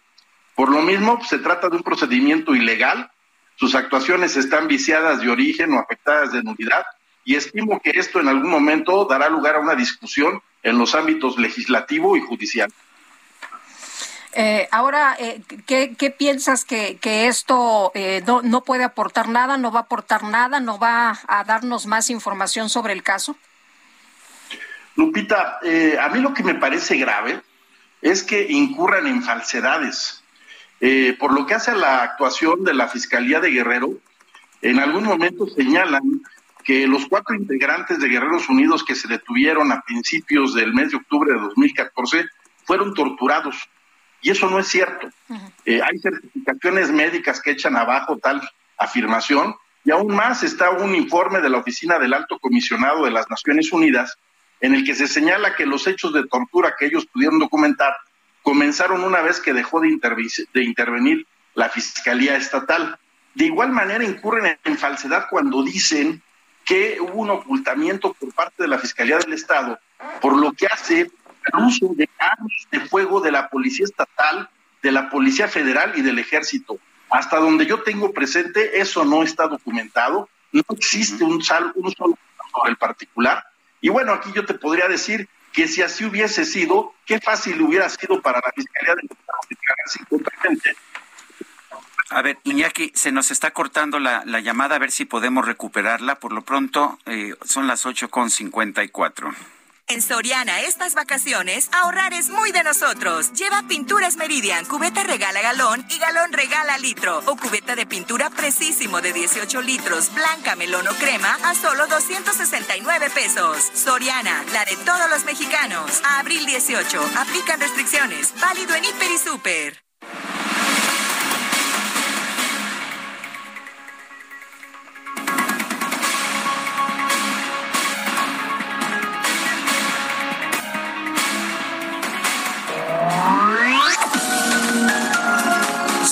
Sarmiento y Lupita Juárez quieren conocer tu opinión, tus comentarios o simplemente envía un saludo para ser más cálida esta mañana. Envía tus mensajes al WhatsApp 5520 109647.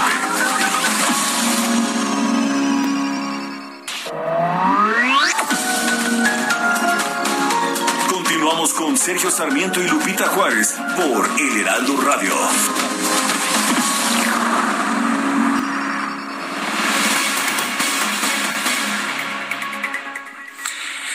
Son las nueve de la mañana en puntísimo. Tenemos todavía en la línea telefónica a Iñaki Blanco, el exfiscal de Guerrero. Nos comió el tiempo, de manera que le pedí al exfiscal que se quedara con, que se quedara con nosotros. Nos, nos dice Iñaki que, que es falso que las personas que ustedes detuvieron hubieran sido torturadas. Eh, ¿qué, ¿Qué más elementos eh, no son correctos en esta nueva pues en esta nueva determinación de la Comisión de Derechos Humanos que entre otras cosas dice eh, pues que hay una responsabilidad del ejército Sí, mira, ellos dan a entender que existió un obrar, un obrar doloso por parte de la Fiscalía y que ello se desprende de algunas actuaciones, particularmente de carácter pericial. Al respecto, considero que lo más sano es recabar la totalidad de los testimonios de los servidores públicos estatales que intervinieron en el conocimiento o investigación del caso, indagando si en algún momento recibieron o dieron instrucciones a fin de alterar o modificar diligencias, tales como informes, constancias, acuerdos, peritajes o declaraciones, todo lo cual, obviamente, Sergio, no ocurrió. También afirman, y de esto yo no tengo ningún dato presente, que eh, hubo se utilizaron armas de la policía estatal, de la policía federal y del ejército. Esto me, me parece especialmente grave porque no existe a la fecha ni en los informes del grupo de expertos, ni en la recomendación de la anterior administración de la CNDH, ni en lo que se ha desclasificado de la investigación llevada a cabo por la Fiscalía General de la República, un dato sobre el particular. Pero si esto hubiese sido cierto y si se lo están imputando a la Fiscalía sobre un posible ocultamiento, pues yo quisiera decirte que si esto se hubiese dado, hubiera dado lugar a una incompetencia, dado que estaríamos hablando del involucramiento de autoridades federales y que en ese sentido la Fiscalía Estatal no podía conocer de los hechos. Voy más allá también, eh, ellos eh, a la fecha sostienen que hay un empecinamiento de mi parte por difundir que en el asunto intervino la delincuencia organizada y las policías municipales. Esto me parece también incorrecto. Esto se desprende del cúmulo de los datos probatorios de la investigación previa de la Fiscalía Estatal, que como ustedes saben, pues eh, nos permitió establecer, ubicar algunas fosas, el hallazgo de osamentas, obtuvimos nombres, teléfonos, direcciones y datos sobre la zona de influencia y el modus operandi de, de los Guerreros Unidos, pero también fueron los estudiantes los que aportaron información en el sentido de que sus agresores habían sido los elementos de la Policía Municipal de Iguala. Y un dato contundente que tiene que ver con el involucramiento de los policías municipales al servicio o en colusión de los Guerreros Unidos son los denominados chats de Chicago o las intervenciones legales de la DEA, a las cuales, por cierto, la CNDH no no eh, da mayor no da mayor análisis o referencia en su informe. Finalmente, Sergio, aducen que hubo una supuesta tolerancia del gobierno del estado de Guerrero por cuanto hace al combate a la delincuencia en 2014.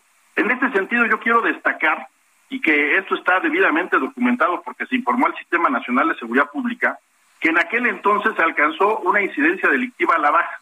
En el caso del secuestro hubo una disminución del 48%, de un 35% en los homicidios dolosos, de un 8.6 en la comisión del delito de extorsión y de un 16.7 en el robo de vehículos. En aquel entonces se detuvo el mayor número de secuestradores en todo el país, incluso por encima de la cifra de la federación, 416.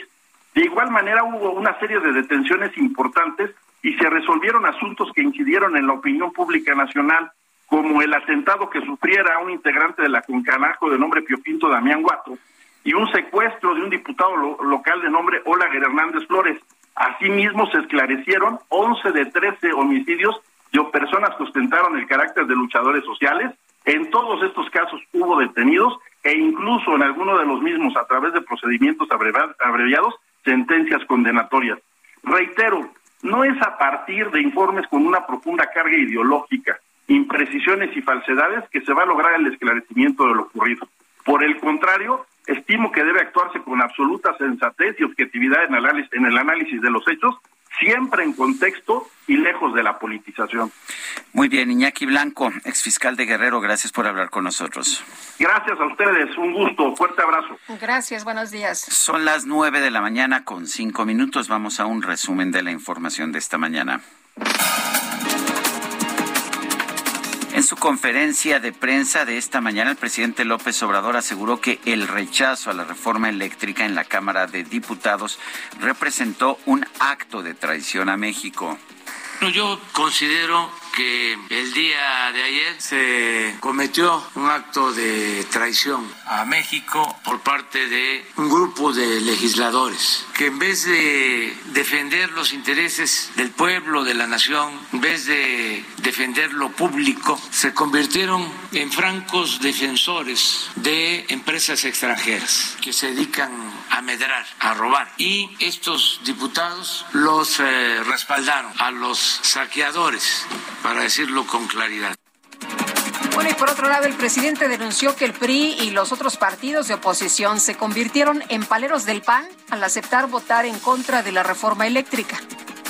Hasta vergonzoso ver al PRI como palero del PAN lamentable. Imagínense el partido que surge con la revolución, ahora de palero del PAN. Y lo del PAN, como lo hemos dicho en otras ocasiones, pues tiene alguna justificación, porque ese partido surgió precisamente para defender a empresas extranjeras. No lo olvidemos.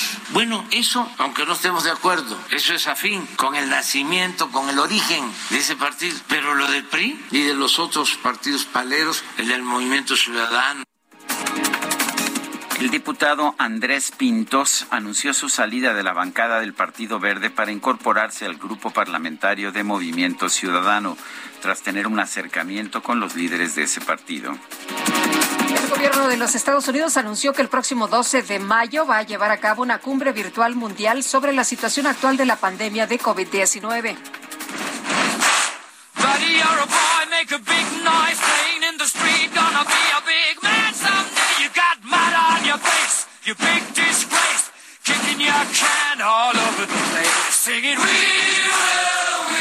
Bueno, pues este fin de semana se difundieron videos que muestran al gobernador de Hidalgo, el priista Omar Fayad, divirtiéndose con su familia en un centro nocturno durante el asueto por Semana Santa.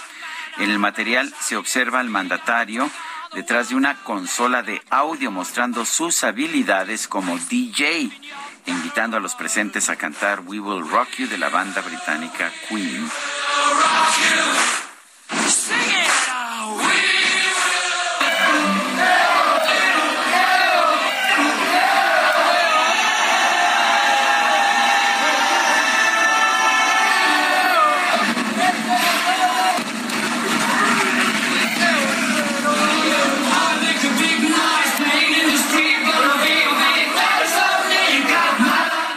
Que ver con nuestro DJ Kike.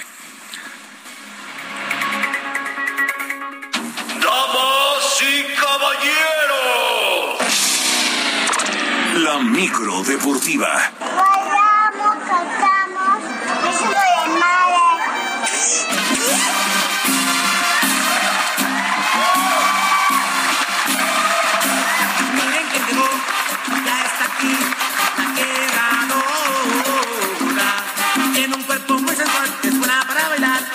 Verdad, no es verdad. Eran días santos. Nos portamos muy bien. Julio Romero, ¿tú cómo te es falso, pero se portaste? no, no es falso, no es falso, pero se exagera. Ay, ay, ay. ¿Cómo estás, Sergio Muy Lupita? bien, amigos auditorio. Bien, ¿Te también. guardaste en los días de guardar? Me guardé, sí, así es, nos, nos guardamos bien. El cacha, pues sí, todavía trae de balneario, ¿no? Este, pero para que lo valoren, para que lo valoren, no se los vamos a prestar, Omar Fayad, no te va a dar clases de mezclar, de mezcla. No, no, no te va a dar clase. Oigan, pues bien, pues prácticamente regresando a la actividad, aunque nosotros por aquí anduvimos, pero eh, muchos andan regresando a la actividad, así es que nos arrancamos, echamos lámina informativa el día de hoy y a pesar de tener un jugador de menos, tras la expulsión del delantero Juan Ignacio Dineno, los Pumas derrotaron 2 por 0 al Monterrey el día de ayer en Ciudad Universitaria dentro de la fecha 14 del torneo de clausura del fútbol mexicano. Washington Corozo hizo los dos tantos universitarios en tiempo de compensación. eh, compensación. Por lo pronto, Andrés Lilini, técnico de los Pumas, ha dado todo el reconocimiento a sus jugadores, ya que la semana anterior lograron dos objetivos. La final de la Conca Champions y ahora los tres puntos en casa a pesar de esta expulsión.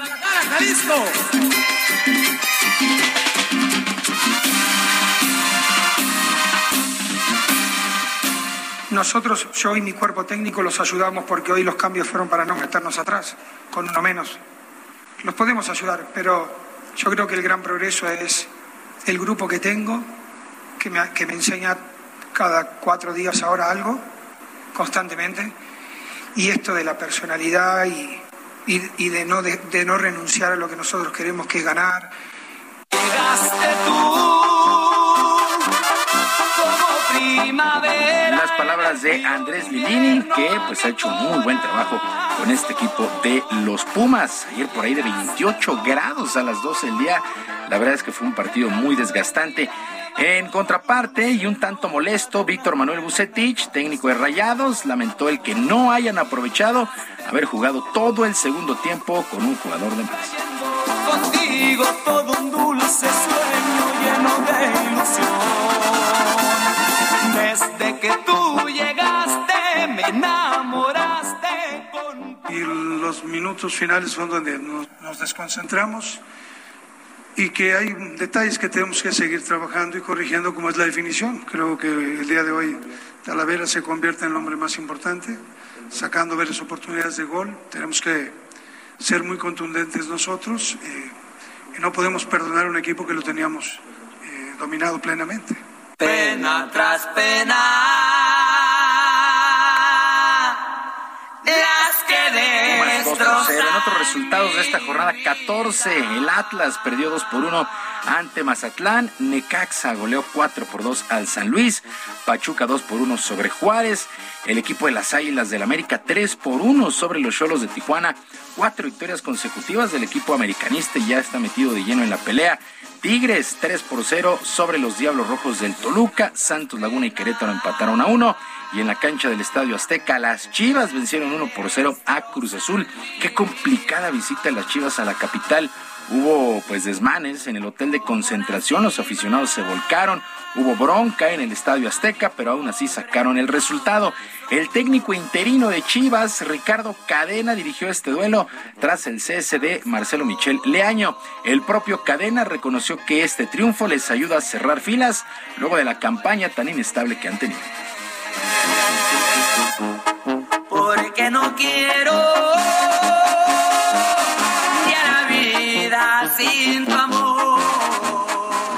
pero bueno, finalmente eh, hacerles entender y hacerles ver que es parte de nuestra profesión, el compromiso y responsabilidad está todo, en todo momento. Ellos vieron eh, unirse, trabajar en equipo, buscar el mismo objetivo el día de ahora y creo que el resultado eh, bien merecido.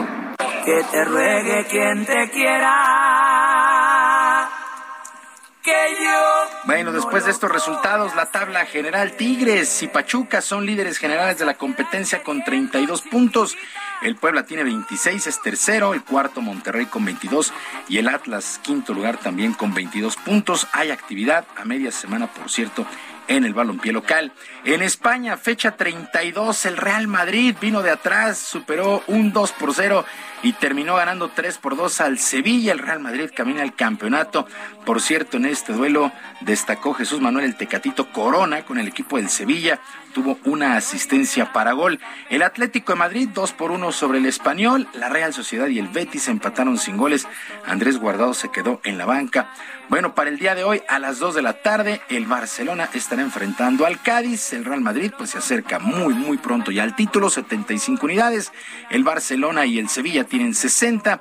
El cuarto sitio es el Atlético de Madrid y el quinto el Betis con 57. Ahí está metido. Y lo sacaron el, juego contra Sevilla viniendo de atrás otra vez, ¿no? Sí, con Karim Benzema en tiempo de compensación. Este Karim Benzema que le van a ha sido el verdadero héroe de este torneo. La verdad es que yo creo que está convertido en el mejor delantero del mundo hoy por hoy. Eh, Karim Benzema es y, no es, no es un jovencito, digamos ya. No, no, no es un jovencito, ¿no? Y lo que va a hacer Francia para la Copa del Mundo, ¿eh? Con Benzema, con Mbappé, en fin, la verdad es que pinta, pinta bien este equipo francés.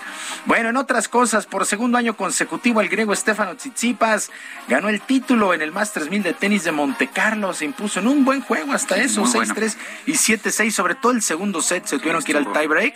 Se puso buenísimo, venció al español Alejandro Davidovich a sus 23 años. y Tsitsipas se convierte en el sexto jugador en obtener un bicampeonato en este certamen que prácticamente pone en marcha la temporada en arcilla. Así es que se viene ya pues de lleno arcilla y caminamos ya a Roland Garros. Eh, playoffs en el básquetbol de la NBA, actividad el día de ayer, el equipo de Miami venció 115 a 91 a los halcones de Atlanta, Tomen, toma ventaja de 1 por 0. ¡Qué juego, qué juegazo! Los Celtics de Boston vencieron 115 a 114 a los, a los Nets de Brooklyn.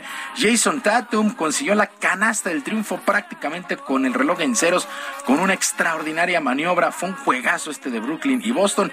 Esta es una de las series más atractivas de toda la postemporada.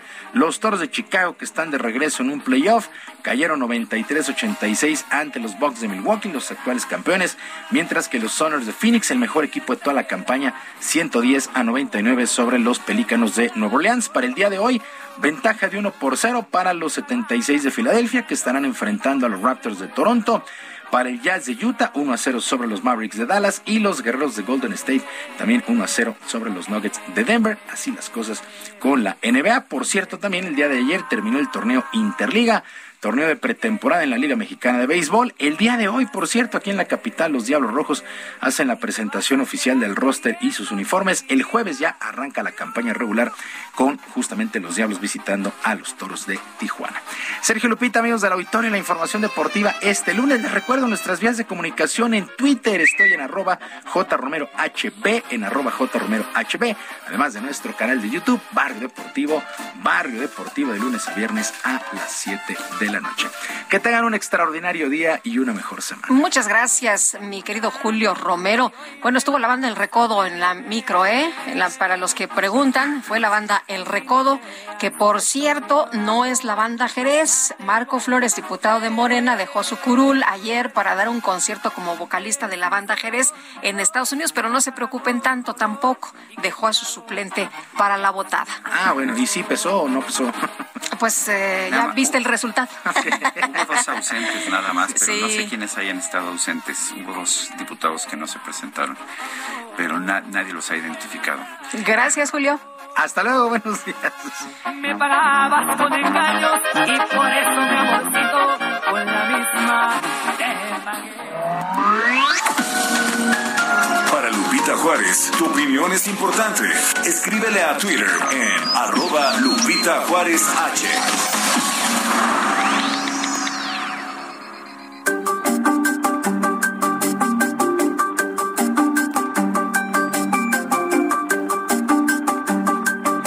Y vamos con Mariano Rivapalacio en Bienestar H. Adelante, Mariano, ¿qué nos tienes esta mañana?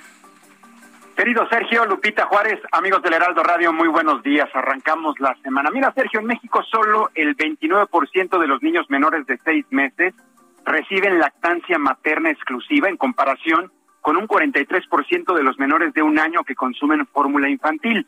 Estos son datos que da recientemente a conocer la UNICEF México y el Instituto Nacional de Salud Pública de nuestro país. ¿Qué significa, Lupita? Que el 29% es una cifra muy baja para lo que está recomendado por parte de estas instituciones a nivel mundial. Recordemos que amamantar protege tanto a la madre como al hijo contra muchas enfermedades como la obesidad, el cáncer de mama y la hipertensión. Otro dato interesante que dan a conocer, a conocer ambas instituciones es que se estima que anual, anualmente se registran más de 5.700 muertes infantiles por prácticas inadecuadas de la lactancia materna y cerca de 1.700 fallecimientos prematuros en mujeres. Ahora, con base en los datos que he compartido con ustedes, expertas como la académica Aurora Martínez González resaltan que la lactancia materna garantiza una buena nutrición y protección inmunológica al bebé. ¿Por qué? Porque disminuye la probabilidad de que la madre y el hijo presenten padecimientos relacionados con accidentes cerebrovasculares, entre otros. La investigadora dice, una persona que recibe como primer alimento la leche de su madre se programa para una vida adulta más saludable, disminuyendo enfermedades que son graves y que representan un alto costo a la salud pública. Dar pecho ayuda a la madre a enfrentar cambios hormonales y a disminuir la posibilidad de padecer enfermedades crónico-degenerativas como el cáncer de mama, cáncer de ovario, osteoporosis, obesidad, hipertensión y diabetes. La investigadora también comentó a Bienestar H. Sergio que al inicio de la emergencia sanitaria por el COVID-19 hubo un retroceso debido a la resistencia para que el neonato quedara inmediatamente piel a piel con su progenitora al momento de nacer. ¿Y esto por qué ocurrió, Lupita? Ocurrió mucho al inicio de la pandemia porque se ignoraba la función inmunológica de la leche. La madurez inmunológica que alcanza hasta los cuatro o cinco años una persona, esta fase es muy importante durante esta etapa de la vida del pequeño, la lactancia materna. Por esta vía lo protege de enfermedades como diarreas, padecimientos respiratorios crónicos y alergias.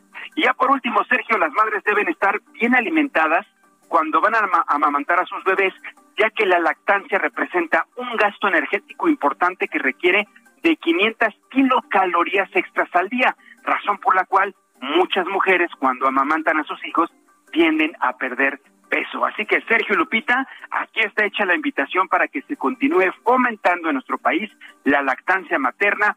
Está comprobado científicamente los beneficios que tiene para la salud, tanto para la madre como para el bebé. Así que Sergio Lupita, así iniciamos con los datos, la reflexión y la recomendación esta mañana de Bienestar H en, en su auditorio, en su programa. Gracias, Mariano Riva Palacio. Gracias, Sergio. Buenos días a todos. Hasta luego, muy buenos días. Bueno, y de las eh, personas que faltaron el día de ayer, que hubo casa llena, que hubo casa llena, nomás dos. Al principio decían 12, pero luego ya te acuerdas que fueron llegando y llegando, y ya nada más faltaron dos. Una de las faltantes fue de Morena, María Guadalupe Chavira de la Rosa, y del PRD de Baja California, Leslie Rodríguez, de acuerdo a la información que se dio a conocer el día de ayer. Que yo no conocía. Y, seguimos, si te parece bien, ahora con Cintia Stettin. Cintia, ¿qué tal? Muy buenos días. ¿Qué tal? Muy buenos días, Lupita y Sergio. Buenos días al auditorio. Pues el PAN en el Congreso de la Ciudad de México propuso a las autoridades capitalinas gestionar para que se puedan incluir las más de 4.000 escuelas de nivel básico al programa de escuelas de tiempo completo. Y es que señalaron los legisladores que hay miles de jefas de familia desesperadas porque aún no tienen con quién dejar a sus hijos toda vez que ellas deben ir a trabajar comentarte pues que el, coordinador de esta bancada panista en el Congreso Capitalino, Christian Bonrerich, dijo que solo 500 eh, escuelas están dentro de este programa que pues eh, mantendrá la Ciudad de México, pese a que el gobierno federal dijo que no se mantendrá, y por ello buscan que eh, 4.000, se, se extienda el número de 500 a 4.000 para que las eh, jefas de familia tengan una opción justo para pues poder dejar a sus hijos. Eh, expusieron que tienen tres ejes que han propuesto las autoridades y uno de ellos es exhortar al presidente de la República, Andrés Manuel López Obrador, a mantener el programa de escuelas de tiempo completo en todo el país, así como aumentar los recursos para el mismo, mientras que la CEP al cumplir con sus obligaciones, pues acuda a dialogar con la Cámara de Diputados para encontrar una solución conjunta y con ello mantener el programa. Asimismo, pues pidieron a la jefa de gobierno, Claudia Sheinbaum, que, que destine los recursos para este fin y amplíe el beneficio a más escuelas. Es la información que tenemos, Sergio Lupita. Muchas gracias, Cintia. Muy buenos días. Buenos días, seguimos pendientes. Y la Fiscalía del Estado de México detuvo en flagrancia a ocho personas involucradas en el multihomicidio de ocho personas en Tultepec.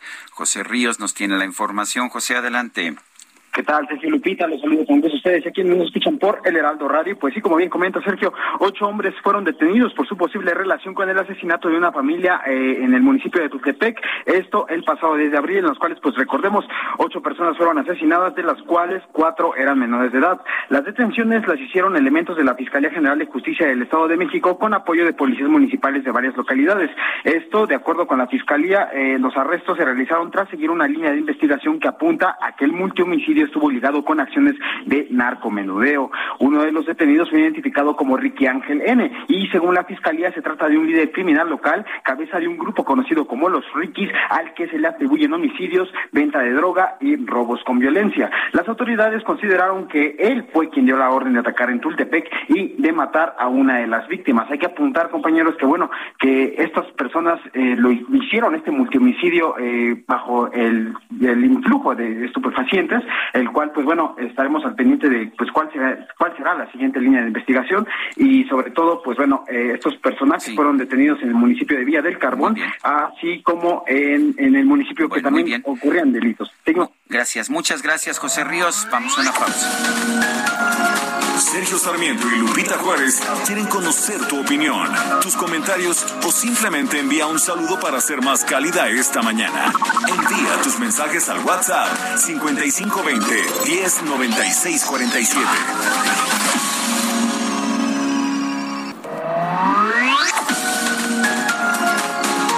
Continuamos con Sergio Sarmiento y Lupita Juárez por El Heraldo Radio. Pantalla Sharp Smart TV 4K UHD de 70 pulgadas a 15,990 pesos o 25% de descuento en todo el departamento de blancos y el segundo al 50% en todo el alimento seco para perro en costal de 15 kilos o más. Soriana, la de todos los mexicanos. abril 18, excepto colchones. Aplica restricciones. Válido en Hiper y Super.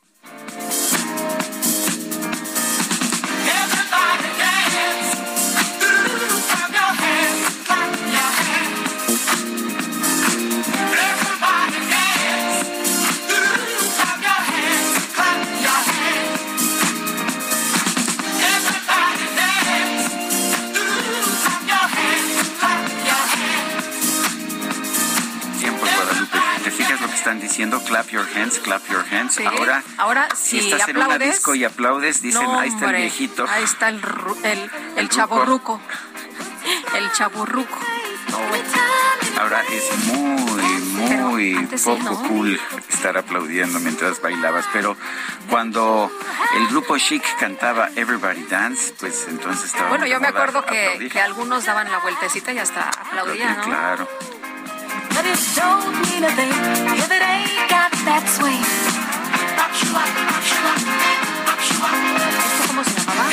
Esto se llama Everybody Dance, todo el mundo baila. Con razón, ahí en la cabina, mira nada más cómo Pues, andan sí. estos muchachos. Bueno, ¿y de dónde sacaron la pelotita esa con... La bola.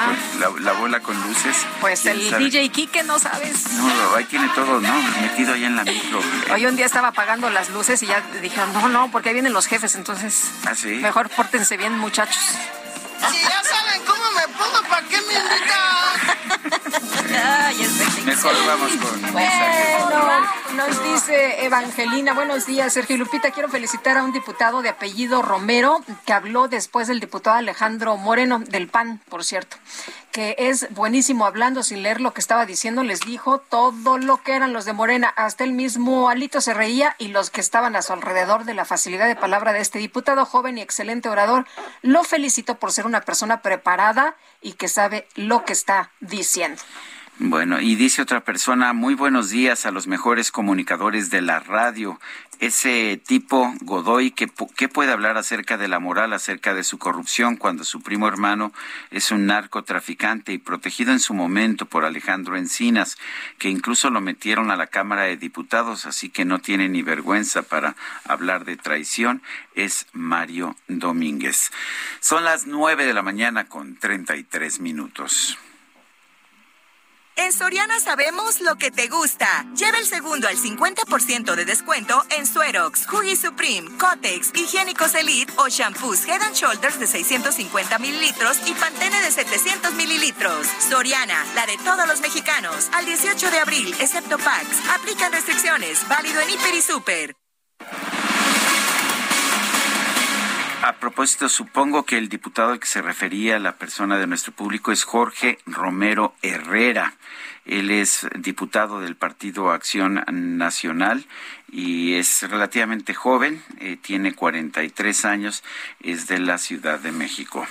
Bueno, y en la carretera Malinalco, un autobús que llevaba peregrinos de Ixtlahuaca resulta que derrapó e impactó al menos a ocho automovilistas y bueno, pues hay varios heridos. Gerardo García, cuéntanos, buenos días.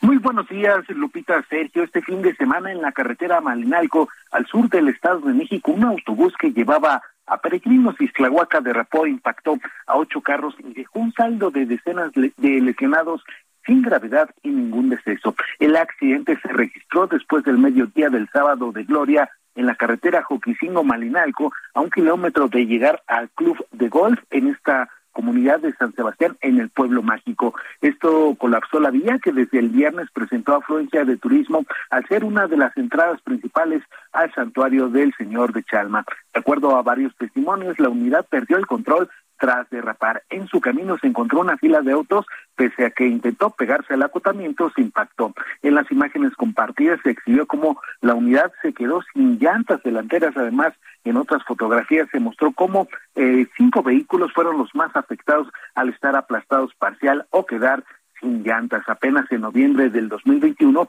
en la región un camión de peregrinos de Michoacán se accidentó dejando 20 muertos, 19 en el lugar y otros más en el hospital. Esto al impactar una casa en San José El Guarda, esto en el municipio Joquisingo, que es vecino de Malinalco. También reportarles que, eh, que esta zona fue eh, protagonizada por accidentes, dado que también se presentó otro choque eh, que dejó el saldo de tres personas calcinadas, dos más resultaron lesionadas, esto en la finca a la altura de una caseta, esto en el kilómetro 23 de la autopista Tenango del Valle e Iztapan de la Sal, también ubicada en la región sur.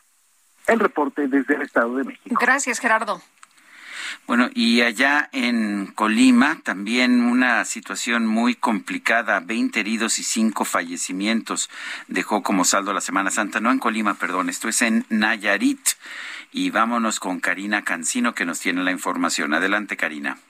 Así es, Sergio Lupita, buenos días. Este es el saldo preliminar que hay respecto a lo que ha sucedido en Nayarit esta semana mayor y es que los accidentes viales y caseros fueron las principales causas, más de una veintena de personas heridas y cinco fallecimientos ocurridos en este primer periodo, informó el secretario de Seguridad Pública y Protección Ciudadana, Jorge Benito Rodríguez Martínez. Señaló que fueron los descuidos los que provocaron estos sucesos que destacó el funcionario, pues fueron también al, al voy a citar textualmente lo que nos dijo, Tuvimos un poco más de accidentes, pero también un tráfico mucho más elevado, así como el número de turistas. En Santa María del Oro, unos ciclistas derraparon y perdieron la vida. Allí también hubo, Sergio Lupita, un choque en la caseta donde eh, dos personas menores de edad perdieron la vida. Y bueno, la mayoría han sido solo daños materiales en los choques. En la zona costera, pues no hubo personas ahogadas, a diferencia de Acaponeta donde un joven de 13 años originario de Guajicori falleció por ahogamiento en el río.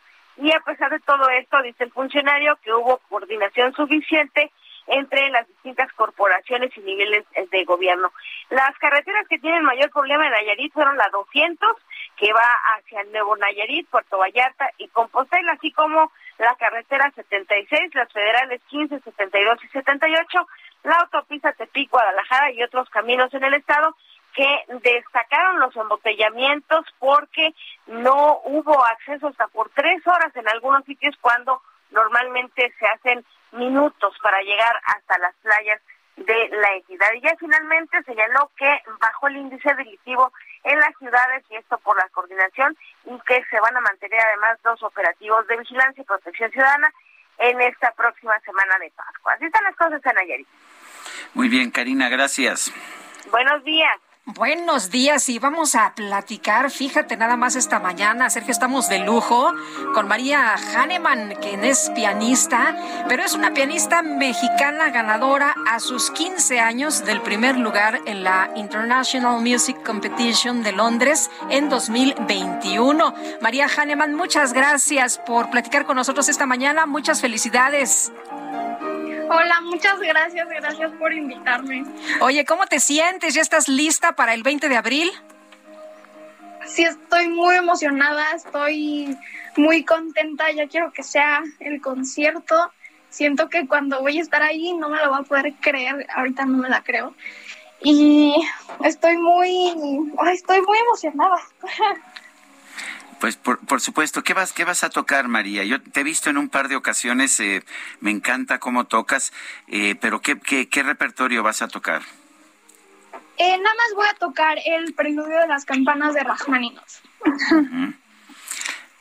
Oye, María, ¿y, ¿y, cómo te has preparado a pesar del nerviosismo? ¿Sigues eh, practicando? ¿Cuánto tiempo? ¿Y, ¿Y te puedes concentrar a pesar de la emoción?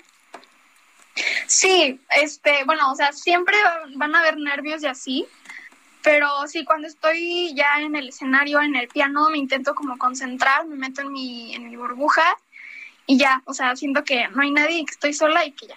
Este, y ahorita pues estoy en Madrid, está, estoy acabando de estudiar y, y sí, bueno, este, mañana vuelo a Londres y ya, toco el miércoles. Muy bien, pues eh, parece que es una gran oportunidad. ¿Qué tan importante es esta International Music Competition de Londres? Pues es muy importante, hay gente muy talentosa de diferentes países eh, y pues tocar en el Albert Hall sí es, eh, es increíble porque pues ha tocado ahí muchísima gente muy famosa, muy importante, muy talentosa, gente que yo admiro, entonces pues sí, sí es importante. ¿Quisiste ser pianista? ¿Mande? ¿Siempre quisiste, siempre te gustó la música, siempre quisiste tocar el piano, siempre quisiste ser pianista? Sí, desde bebé me ha encantado la música. Mis papás me ponían muchísima música clásica cuando yo estaba en el hospital porque fui prematura, entonces me compraron como un peluche que le apretabas la pancita y sonaba una sonata de Mozart. Entonces, pues desde bebé me encantó la música y a los tres años que me regalaron un piano de juguete, yo sacaba de oído las canciones que, que me enseñaban en la clase de música de la escuela y a los cuatro empecé a tocar piano. El, ¿Hay alguien más en tu familia que sea músico? músico? No, nada más yo. Eh, mis papás no son músicos y creo que mi bisabuelo tocaba el piano, pero, pero muy poquito. Entonces, pues así de estar en una escuela y así, yo. Oye, ¿y, y te van a acompañar tus papás a la presentación? Sí, me va a acompañar mi mamá. Este, vamos a ir juntas a Londres y a Madrid. Muy bien. Oye, y me imagino que cuando recibiste la noticia, que brincaste, gritaste, ¿qué, qué hiciste? pues como que no, no entendía, o sea, como que no captaba qué estaba pasando hasta que leí varias veces el mail y cuando decía que iba a tocar en el Albert Hall sí fue como un shock, este, y fue muchísima emoción. Y pues es la gala de ganadores, entonces pues sí, no, no me la creía en el momento y sigo sin creérmela. Y pues, además primer lugar, ¿no? Emocionante. Sí, exacto. Entonces, pues fue muy emocionante para mí, para mis papás y para mis maestros. María, te mandamos un fuerte abrazo, muchas felicidades y muchas gracias por tomar nuestra llamada. No, pues muchas gracias por este, tomarme en cuenta y por invitarme. Hasta luego. Bye. Sí, me ha tocado verla tocar un par de veces desde muy chica, creo que tenía 13 años la primera vez que la vi tocar. Es espectacular, es una, va a ser una gran pianista, orgullosamente mexicana, María Hahnemann. Cuatro personas muertas es el saldo que ha dejado el incendio forestal en el cerro El Gachupín, en San Isidro Peñasco, en la región mixteca de Oaxaca. Karina García, cuéntanos.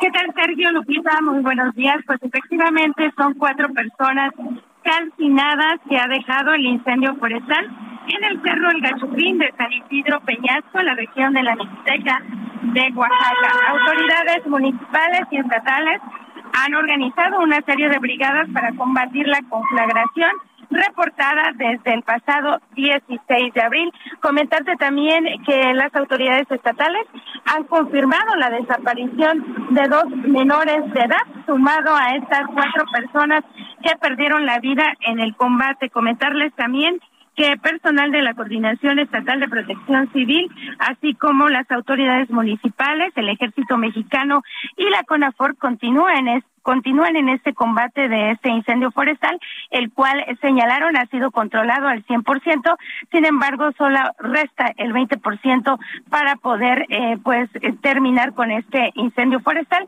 que desafortunadamente pues ha cobrado la vida de cuatro personas, entre ellas también un menor de edad. Sergio Lupita es el reporte.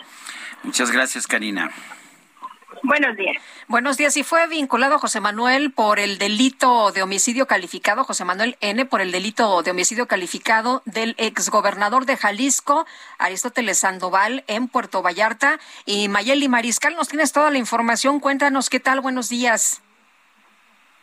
Se cortó la comunicación, vamos a tratar de restablecer el contacto en un momento más. Se dieron a conocer imágenes, eh, algunas eh, declaraciones, algunos eh, videos donde se ordena, después del ataque a Aristóteles Sandoval, que mm, pues hay em, imágenes donde se les da a conocer a los trabajadores que tienen que levantar de inmediato y, las alfombras y limpiar todo. Y también se hacen cuestionamientos de la entrada de dos personas que al parecer eran sospechosas. En fin, vamos a tratar. Ya está lista Mayeli. Mayeli, adelante. Muy buenos días, Lupita, todo el auditorio. Pues José Manuel ese fue vinculado por el delito de homicidio calificado y también de encubrimiento. Esto en el caso del asesinato del exgobernador de Jalisco, Jorge Aristóteles Sandoval. Hay que recordar que esto ocurrió en el municipio de Puerto Vallarta el 18 de diciembre del 2020. La audiencia se llevó a cabo este sábado. Estuvo presente la viuda de Sandoval Díaz, Lorena Jacibe, así como familiares de José Manuel S. Y bueno, inició alrededor de las 11:15. Estuvieron desahogando pruebas presentando videos eh, por parte de la fiscalía como pruebas. También presentaron eh, pues las declaraciones de ex empleados, al menos 13 ex empleados, que señalaron al también conocido como Manu Vaquita de ser eh, quien ordenó que se permitiera el ingreso a esta pareja, un hombre y una mujer, son los autores materiales de provocar, bueno, el asesinato del exmandatario, las heridas que, bueno, gravemente provocaron su muerte y también, pues, quien ordenó el retiro de la alfombra y la limpieza de la escena del crimen. El acusado decía que él se encontraba alrededor de las 20 horas en una reunión de trabajo en otro bar eh, ubicado en el centro de Puerto Vallarta. Sin embargo, pues bueno, las declaraciones decían eh, lo contrario. Y eh, fue vinculado finalmente el juez que estuvo a cargo eh, pues fijó como medida cautelar la prisión preventiva oficiosa por un año por lo que eh, tiene que ver con el homicidio y justificada de un año por el encubrimiento. Recordar que aún están vigentes dos órdenes de aprehensión en contra de esta pareja, el hombre y la mujer, quienes hirieron al exmandatario en el baño de este bar Distrito 5. Esa es la información desde Guadalajara.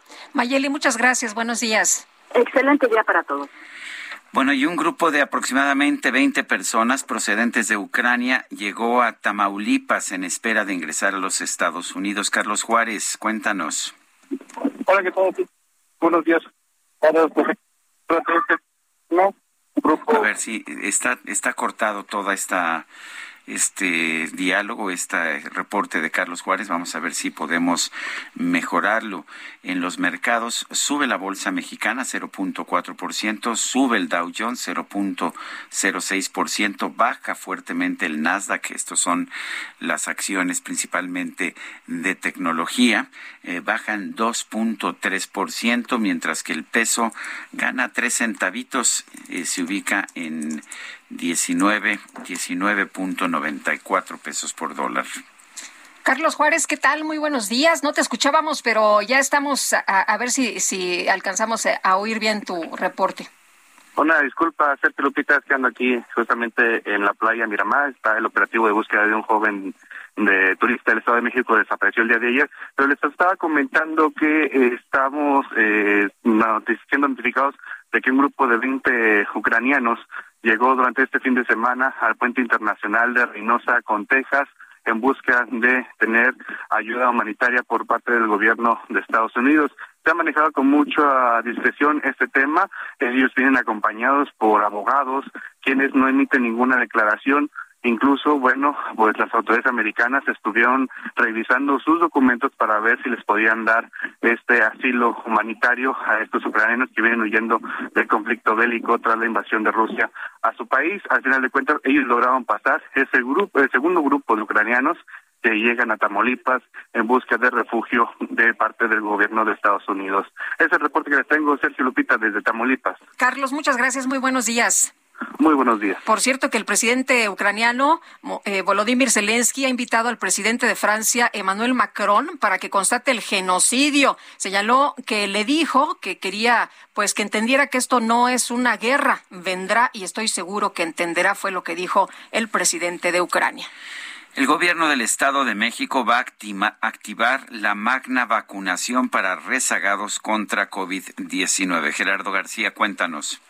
Así es, Sergio Lupita, un gusto nuevamente saludarlos. Y en lo que resta de abril, autoridades de salud mexiquense activarán una mega jornada de vacunación anti-COVID-19 para rezagados. En este supuesto, se estima que aún están 1.2 millones de ciudadanos en la entidad. La nueva campaña comenzará a partir del 18 de abril y culminará el día 30, en la cual se depondrán las primeras dosis o el esquema de refuerzo para ciudadanos mayores de 18 años. Por ello, autoridades operarán seis módulos regionales en los municipios de Atizapán de Zaragoza, Nicolás Romero, Naucalpan, Tlanepantla, Tecanac y Zumpango. Además, el esquema de inmunización se replicará en 611 unidades médicas del Instituto de Salud Estatal, como en 48 del ICENI, 71 del IMSS, 17 del ISTE y otras 23 del DIGEN. Finalmente, también la Serena continuará vacunando en terminales de autobuses, como ocurrió el martes y miércoles de la semana pasada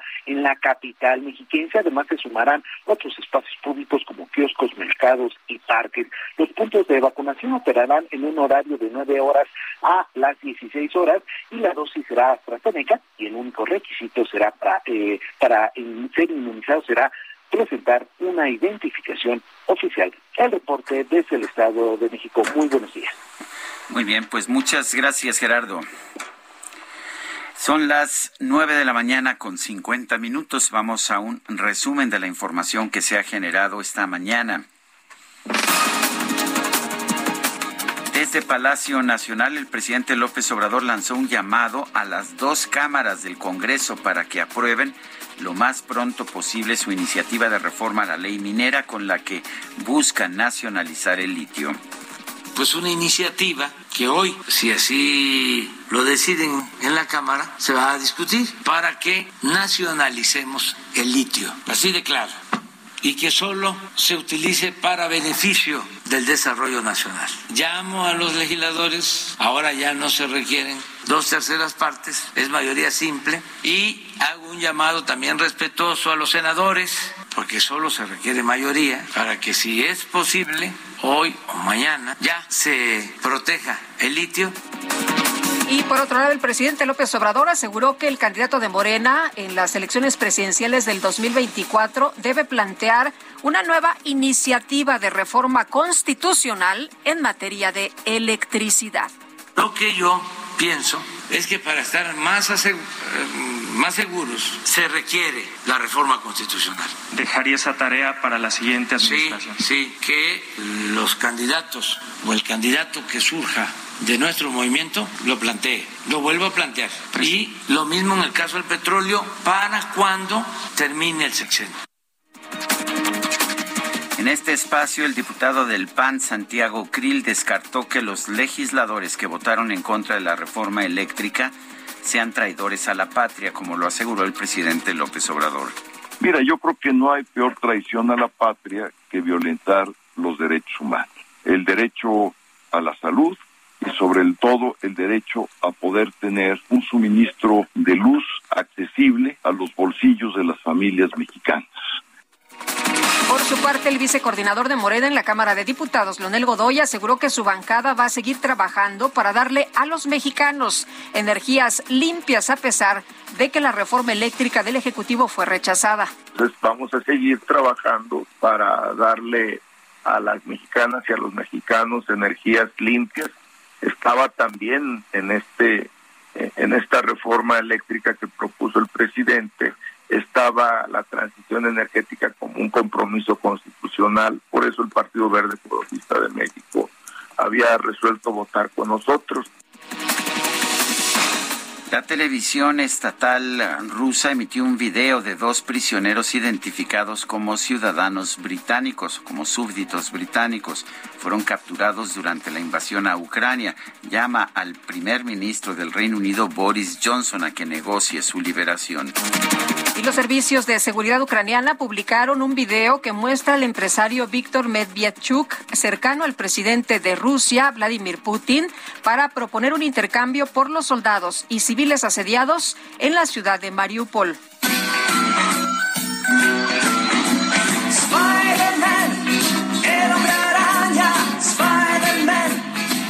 Un joven llamado Ramiro Alanís de Florida, Estados Unidos, recuperó el récord Guinness a la mayor cantidad de visualizaciones en el cine de la misma película. Ha visto 292 veces Spider-Man Sin Camino a Casa, que se estrenó el pasado 16 de diciembre. En 2019, Ramiro obtuvo ese reconocimiento por ver 191 veces Avengers Endgame, pero en 2021 el francés Arnaud Klein batió su marca tras ver 204 veces la película de fantasía Camelot, The First Chapter. Se nos acabó el tiempo, Guadalupe. Vámonos entonces, que la pasen todos muy bien, disfruten este día y nos escuchamos mañana. Hasta mañana, gracias de todo corazón.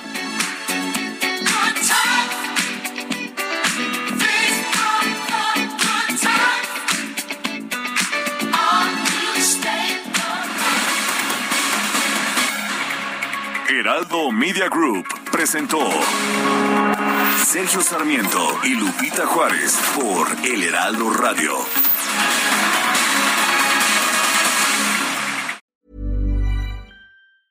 Hey, it's Paige DeSorbo from Giggly Squad. High quality fashion without the price tag. Say hello to Quince. I'm snagging high-end essentials like cozy cashmere sweaters, sleek leather jackets, fine jewelry, and so much more. With Quince being 50 to 80% less than similar brands. And they partner with factories that prioritize safe, ethical, and responsible manufacturing. I love that. Luxury quality within reach. Go to quince.com slash style to get free shipping and 365 day returns on your next order. Quince.com slash style.